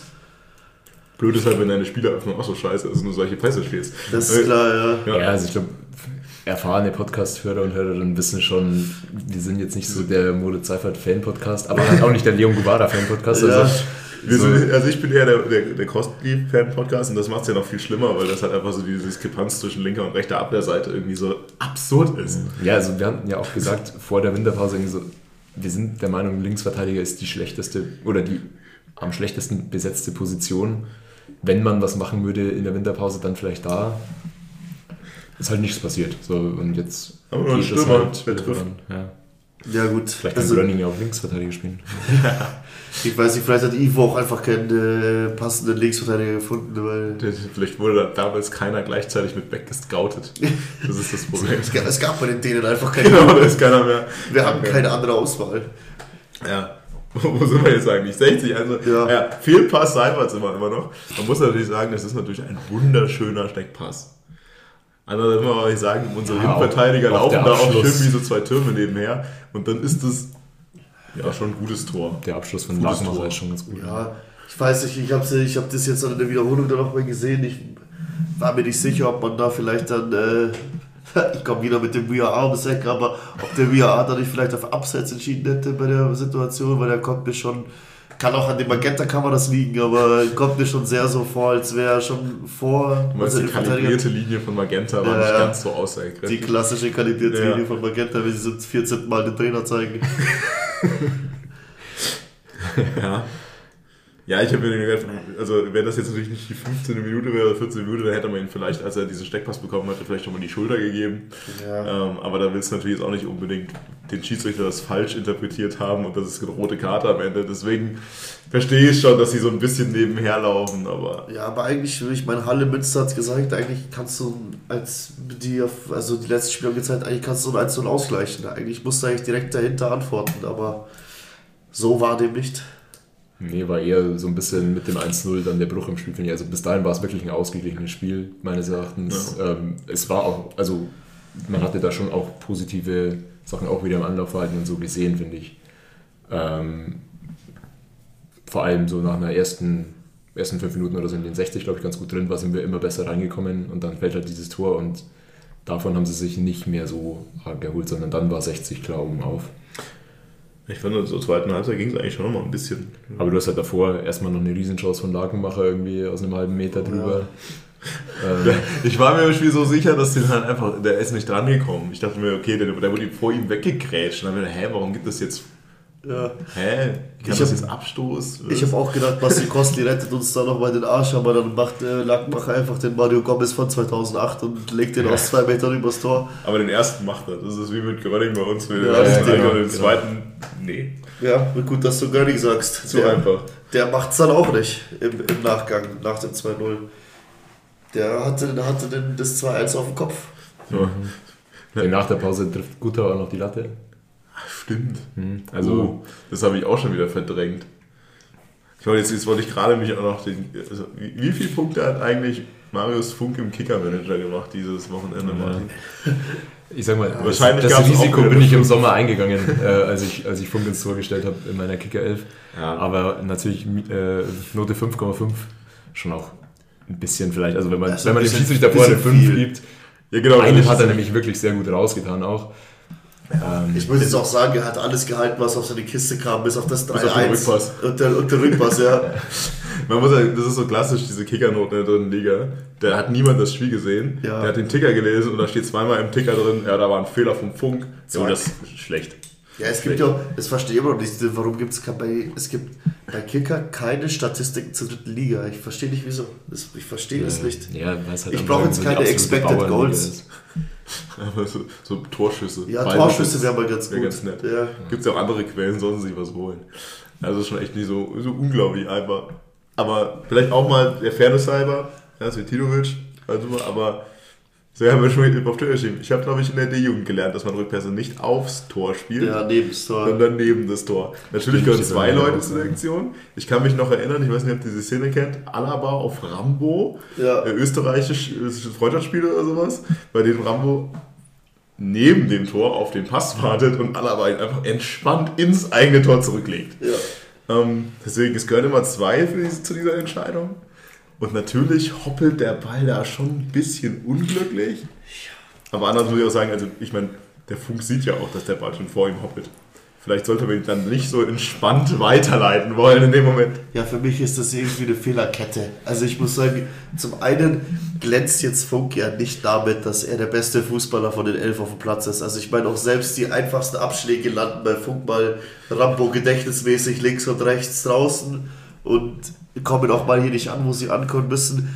Da frage ich mich, ob es dann noch notwendig ist, unter Bedrängnis nochmal zum Torwart zurückzuspielen, weil es macht dann, für mich macht es keinen Unterschied, ob äh, Cvetinovic das Ding da rausholzt oder ob Funk das Ding rausholzt. Aber er spielt den Ball nochmal zurück. Dann wissen beide, dass das städtische Stadion an der Grünwalder Straße jetzt nicht äh, englischer Rasen ist, sondern halt auch einfache Acker. Und warum Funk den Ball auch direkt weiterspielen will, ist mir bis heute ein Rätsel. Warum er daraus eine Tiki-Taka-Situation machen will. Ich meine, er kann ihn auch, er ist sich auch selber unsicher. Wieso nimmt er ihn nicht an und holzt das Ding raus? Aber er will ihn direkt weiterspielen. Er will ihn halt nach links verlagern und dann Er will ihn direkt, irgendwie da. direkt die Seite verlagern und schnell machen in irgendeiner Ja. Form. Aber das ist schon. Ja, also die, der Bewegungsablauf ist schon, schon ein bisschen wild, aber ich meine, keine Ahnung, bringt, der- ist ja jetzt auch keinem geholfen, wenn wir es irgendwie, wenn wir Nee, da auf Funk so irgendwie rumhacken. Ich wollte doch gerade sagen, ich will Funk gar nicht jetzt da, äh, ich will jetzt nach dem Bemele und dem Seifert-Bashing jetzt nicht mit dem Funk-Bashing anfangen, weil Der Funk, hätte letztes Jahr im Podcast kommen müssen. aber, aber dieses Jahr finde ich nicht Ja, so dieses Jahr weg, ist dieses es Mann. so, ja. Bisher hat er mir wirklich in meiner Kickermannschaft echt viele Punkte Ey, so deswegen Arsch sehe ich ihm das jetzt auch noch nach, aber er muss jetzt, jetzt muss er wieder liefern dann. Also, Ja, ich weiß nicht, ich weiß nicht, ob die Mannschaft Funk und nicht uns einen Gefallen tun würde, wenn wir einfach den Torwart aus dem hinten rausspielen rauslassen. Also, es hat uns bis jetzt noch nichts gebracht und es wird uns auch nichts bringen. Es hat uns eher was Negatives eingebrockt, deswegen Ich glaube, die Mannschaft hat immer noch so ein bisschen äh, äh, Brakelmann, äh, Innenverteidiger spielt den Ball quer durchs Feld, Ängste. Deswegen mal lieber zum Torwart und den weit. ja. Aber bevor Malone wieder andribbelt. bevor auch wieder ins Dribbling geht auf der Mittellinie. Aber ich fand zum Beispiel auch die Reaktion der Mannschaft war, fand ich sehr stark, weil ich habe auch wieder genau in dem Moment, wo der Ball zu Funk kommt, da habe ich mich umgedreht, wieder im perfekten Moment, aber dann sehe ich das und ich fand es extrem stark. Die ganze Mannschaft rennt zu ihm hin, klopft ihn ab, selbst Ditgen mit dem vom Aufwärmen kommt und klopft ihn hin, das fand ich, fand ich eine gute Reaktion, finde ich auch, spricht für ein gutes Mannschaftsgefüge. Ja. Ja, auch nach dem Spiel dann irgendwie Marius Funk Sprechchöre nochmal, glaube ich, war, war Auch angebracht. gut. Und, Weil ich wie schon sagt, also ich glaube, in der Saison ist er ungefähr genauso ein starker Rückhalt, wie er letztes Jahr halt einfach Pleiten, Pech und Pannen war. Also dieses Jahr ist es halt echt gut. Ja. Und kann sich wirklich nicht beschweren. Also natürlich kannst du dich beschweren, ich mache das ja auch immer wieder gerne. Er dürfte auch gerne mal einen Ball festhalten. Aber wir wollen jetzt Das nicht habe ich über Bürgerfest gefragt, fand er nicht so witzig. wann die Stunde ist, in der er dass man Bälle festhalten kann. Nee, weil er, weil er das ein oder andere alkoholische Getränk mit uns getrunken hat und er dann aber selber kein Geld mehr hatte und dann uns gefragt hat, ob jemand ihm mal einen Gin Tonic kaufen kann und ich ihm gesagt habe, ich kaufe den Gin Tonic, wenn du auch mal einen Ball festhältst. Fand er gar nicht so witzig. An diesem Abend hat er nichts mehr getrunken. Okay, alles klar. Wir wünschen, das wäre so.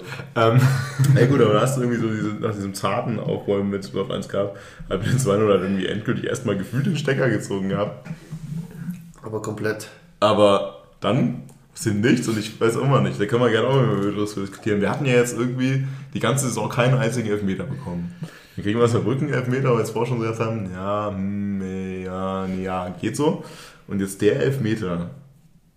Ja, das, also da brauchen wir doch nicht drüber reden, dass das kein Elfmeter ist, oder? Also, ehrlich gesagt habe ich mich da gar nicht so damit beschäftigt, aber Tendenz auch eher zu wenig. da außen an, an, der Auslinie irgendwie da.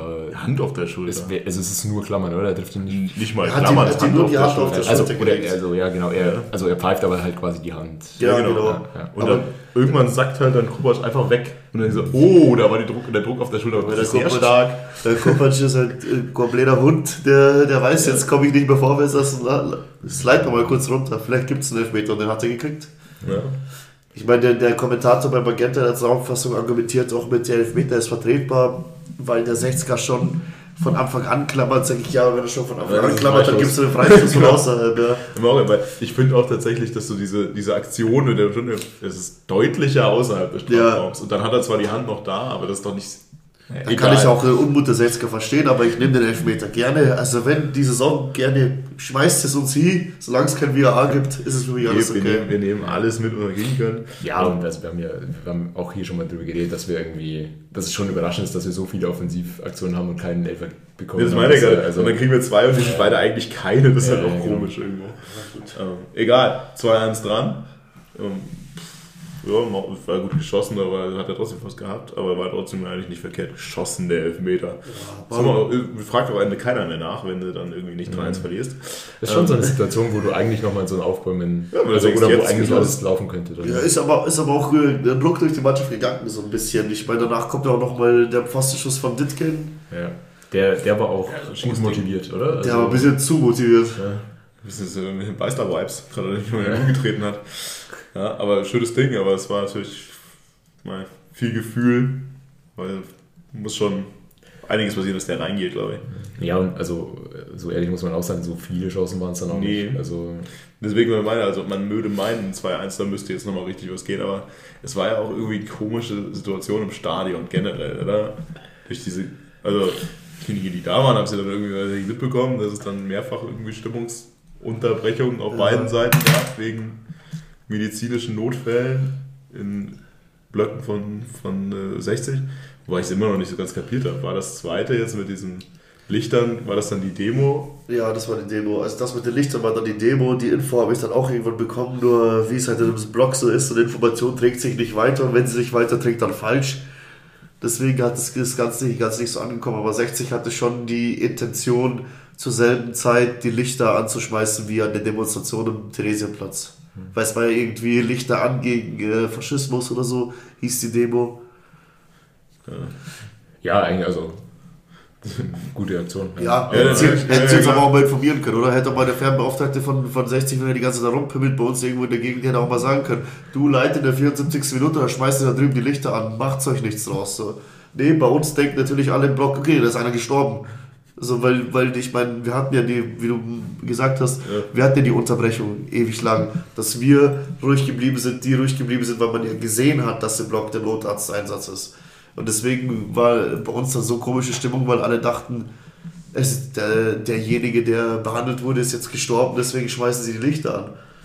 Ja, das war äh, wirklich sehr skurril. Und vor allem, man hatte irgendwie auch, auch es war ja auch noch mal, schon nochmal irgendwie ein Einsatz auch auf der, auf der Gegengerade. Und dann kamen auch noch Blaulichter äh, irgendwie rumgeflogen. Es war, es war irgendwie alles komisch. Ja, im Nachhinein haben wir auch unsere Fanbeauftragte gefragt, äh, die Familie Franzi, was ist denn da drüben eigentlich los? Hat sie auch gemeint, ja, äh, da ist äh, ein Notarzteinsatz, aber schon der siebte dieses Spiel am Lauf. Gesagt, ja, okay, also da, dann brauchst du irgendwann gar nicht mehr supporten. Also, wenn's, äh, der siebte, ja. Aber man darf auch nicht nur vergessen, 15.000 Zuschauer rein. ja, aber Faschingssonntag, äh, sie leitet dann wahrscheinlich wieder ein bisschen am Pegel schon angekommen. Ja. Gut, aber Aber hat schon auf jeden Fall nicht dazu beigetragen, dass Ja, da genau. jetzt die absolute Aufbruchstimmung Genau, da das ist. eben auch Also, Blog irgendwie. Das ist, jetzt geht's los. Und dann irgendwie, keine Ahnung. Also das, ich weiß auch nicht genau, was jetzt hier so passiert. Aber auf dem Feld hat sich jetzt auch nicht unbedingt niedergeschlagen. Und dann mit dem traurigen Höhepunkt muss man wirklich sagen, also, wir hatten ja vor, dass wir wissen, mit Malone, der jetzt nicht unbedingt beweglich ist, aber oha. Ja, das Also, dass aus, diese, aus dieser Situation dann noch das 3-1 fällt, ich meine, dass, du- dass du nicht an den Ball kommst und nochmal irgendwie einen auf, einen, einen, oder zu einer eigenen Chance kommst, okay, geschenkt, dass der den irgendwie dann an der Eckfahne festmacht, aber dass er aus der Situation, aus dem Winkel, aus den Leuten, die um ihn rumstehen, noch das 3-1 macht, ist schon auch eine Frechheit. Also, nur da, wir haben es vorher vorgesagt, irgendwie diese, diese Einzelsituation irgendwie bei Halle, bei Münster. Und jetzt das, das ist ja alles schön gemacht. Aber du brauchst auch die passenden Statisten dafür, um Ja. diese Situation durchführen zu können. Tatsächlich. Und da ist irgendwie die komplette Defensive, inklusive Marius Funk, in diesem Moment schon wieder ja, im Kopf anscheinend jetzt hat sie eigentlich damit abgefunden, dass das jetzt nicht mehr unbedingt Also es ist schon- 2-2 wird. generell die Wahrscheinlichkeit, dass aus einem Schuss aus dem Winkel, der auch noch, sag ich mal jetzt, nicht wirklich ansatzweise gut war, dass aus der Situation ein Tor entsteht, da muss schon viel Glück dabei sein. Ich meine, wie gesagt, nichts gegen Marius Funk, aber dieser Mann hat sich an diesem Tag echt einen Bärendienst erwiesen. Also der hat erst, erst legt er sich das selbst rein und dann beim dritten, also der Ball kann gar nicht reingehen. Wenn er diesen Ball nicht drankommt, dann geht er geradeaus durch den Fünfer, aber er kommt dran und deswegen geht das Ding rein. Also das ist schon, muss nicht sein. Halb hoch in die Mitte war schon immer die beste Situation, um ein Tor zu schießen. Aber mein Vater hat auch schon vorhin im Auto gesagt, also es, ob da jetzt das 3-1 fällt oder nicht, ist auch scheißegal. Ja, klar.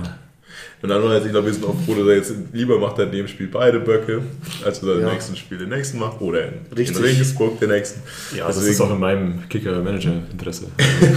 Ja, lass ihn halt einfach ein, lass ihn dieses eine schlechte Spiel haben und dann wieder solide spielen und dann sind wir alle wieder froh. So, und jetzt haben wir fünf Spiele nach der Winterpause, in der ich noch sehr euphorisch war.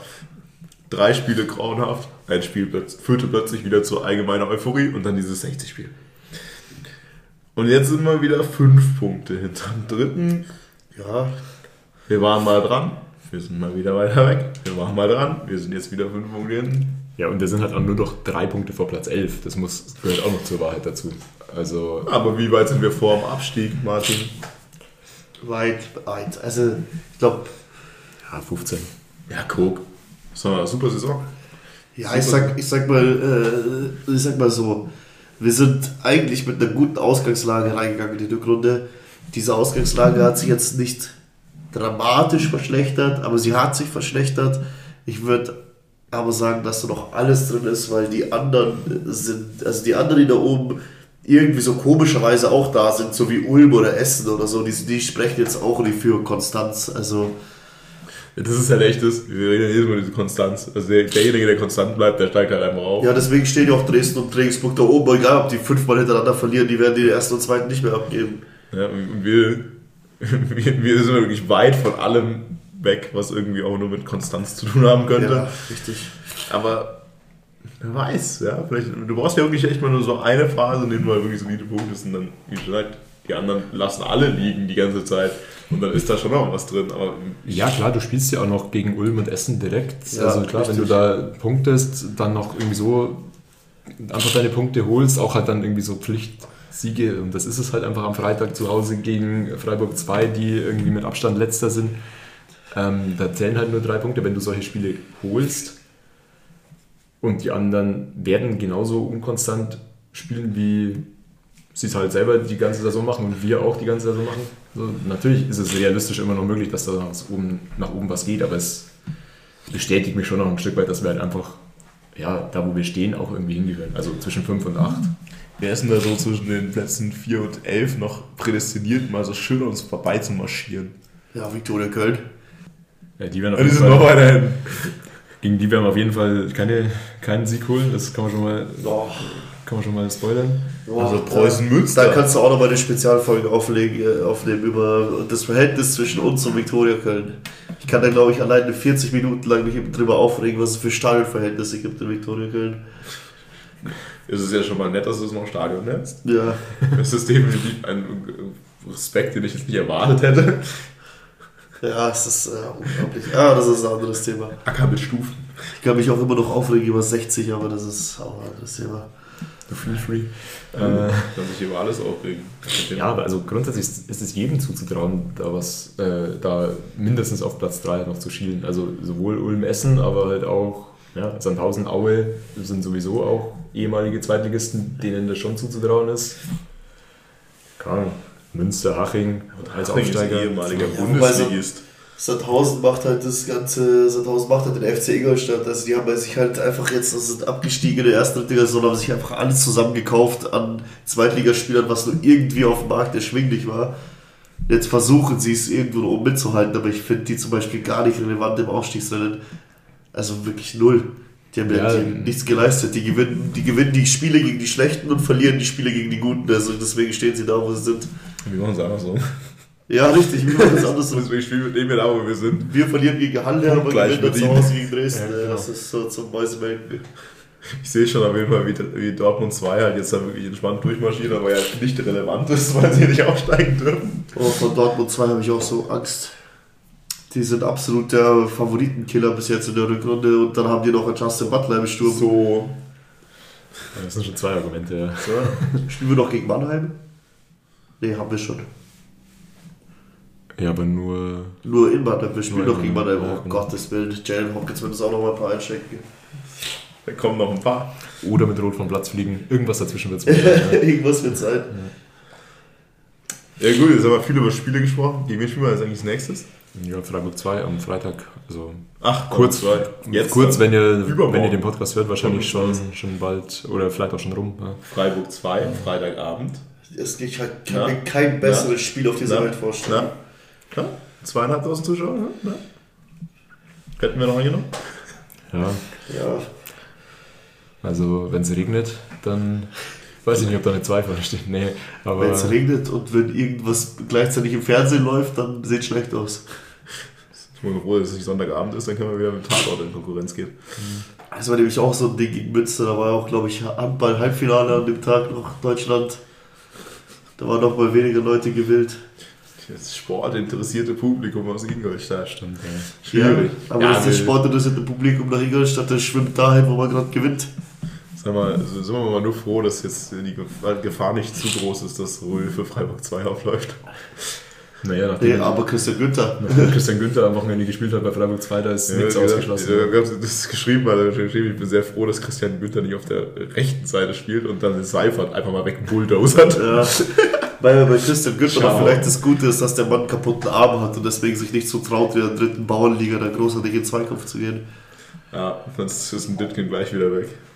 Ja, ja gut, das so mit den Spielen eigentlich mal durch, oder? Ja, ich meine, ich wollte nur noch mal so ein bisschen auch die Tore, die wir jetzt nach der Winterpause quasi geschossen haben, kurz rekapitulieren, auch wieder wie die gefallen sind. Ähm, Im Endeffekt, also dieses, also mit viel Wohlwollen sehe ich zwei Tore aus dem Spiel raus, nämlich dieses Deichmann-Tor gegen Halle, das ist aber auch schon nach irgendwie dritter Ball nach, einer Eck, äh, nach einem Einwurf. So, und dann hast du aber zwei Elfer, Fröde nach einem, äh, nach einem Einwurf, Mause nach einem Eckball. Ja, und dann das Gröning. einzige, genau, das einzige Tor ist dieses Gröning-Tor äh, gegen Dresden, das ja auch aus dem Fehler des Gegners irgendwie entsteht, aber dann letztendlich gut rausgespielt ist. Ähm, für das, dass man uns ja in der Hinrunde irgendwie schon als, als beste Offensive irgendwie sehr gepriesen hat, ist das auch zumindest überschaubar, oder? Ja gut, aber auch bei der besten Offensive haben wir irgendwie in der Hinrunde auch schon auch gesagt, naja, da gewinnst du halt dann wieder so zufällig 4-1 in Freiburg oder so, weil auch nicht weiß genau warum. Ich wollte gerade sagen, das ist wieder das Ding, jetzt äh, schießt du halt in, was haben wir gehabt, fünf Spiele, schießt du eins, zwei, drei, ja, schießt du, schießt du sechs Tore in, in fünf Spielen, aber dann schießt du halt gegen Freiburg zweimal ganz schnell fünf. ja. Und dann sieht es halt irgendwie ganz nett aus. Und dann Aber steht Janik Mause dann wieder ganz oben, weil er drei Dinger gemacht hat gegen Freiburg 2 und dann freuen wir uns alle. Die beste Stimme aller Zeit. Wir, wow, Wahnsinn. 5 Millionen für ihn kriegen, ja. Ja, ich bin froh. Also ich bin eh sicher, dass Mause weg ist, wenn, wenn, die, wenn die Runde rum ist. Da bin ich froh, wenn wir jede Million mitnehmen, wie viel man kriegen. Ja, ja. ich glaube, da kann man davon ausgehen, vor allem wenn wir nicht hochgehen, dass Mause dann nicht zu halten ist. Er glaub, selbst wird jetzt hier auch seine Zelte nicht aufschlagen. Ja. Nee. Das Das, strahlt hat man schon auch, aus. das hat man ihm auch angemerkt. Dass er sehr versucht, keine Bindung großartig aufzubauen. ist nett gesagt. Servus Schanze, an dieser Stelle machen wir so einen kleinen Cut, weil uns ist mal wieder aufgefallen, dass wir doch etwas länger geredet haben. Und um dem zweiten Thema, das wir noch besprechen wollen, nämlich die 20 Jahre Geburtstagsfeier des FC Ingolstadt, hat den Respekt und den Raum zu gewähren, den es wirklich auch verdient hat, trennen wir das Ganze auf in eine kleine Sonderfolge, die ihr dann ja, wahrscheinlich so in einer Woche hören werdet. Bleibt gespannt. Bis dahin. Servus, Schanzer.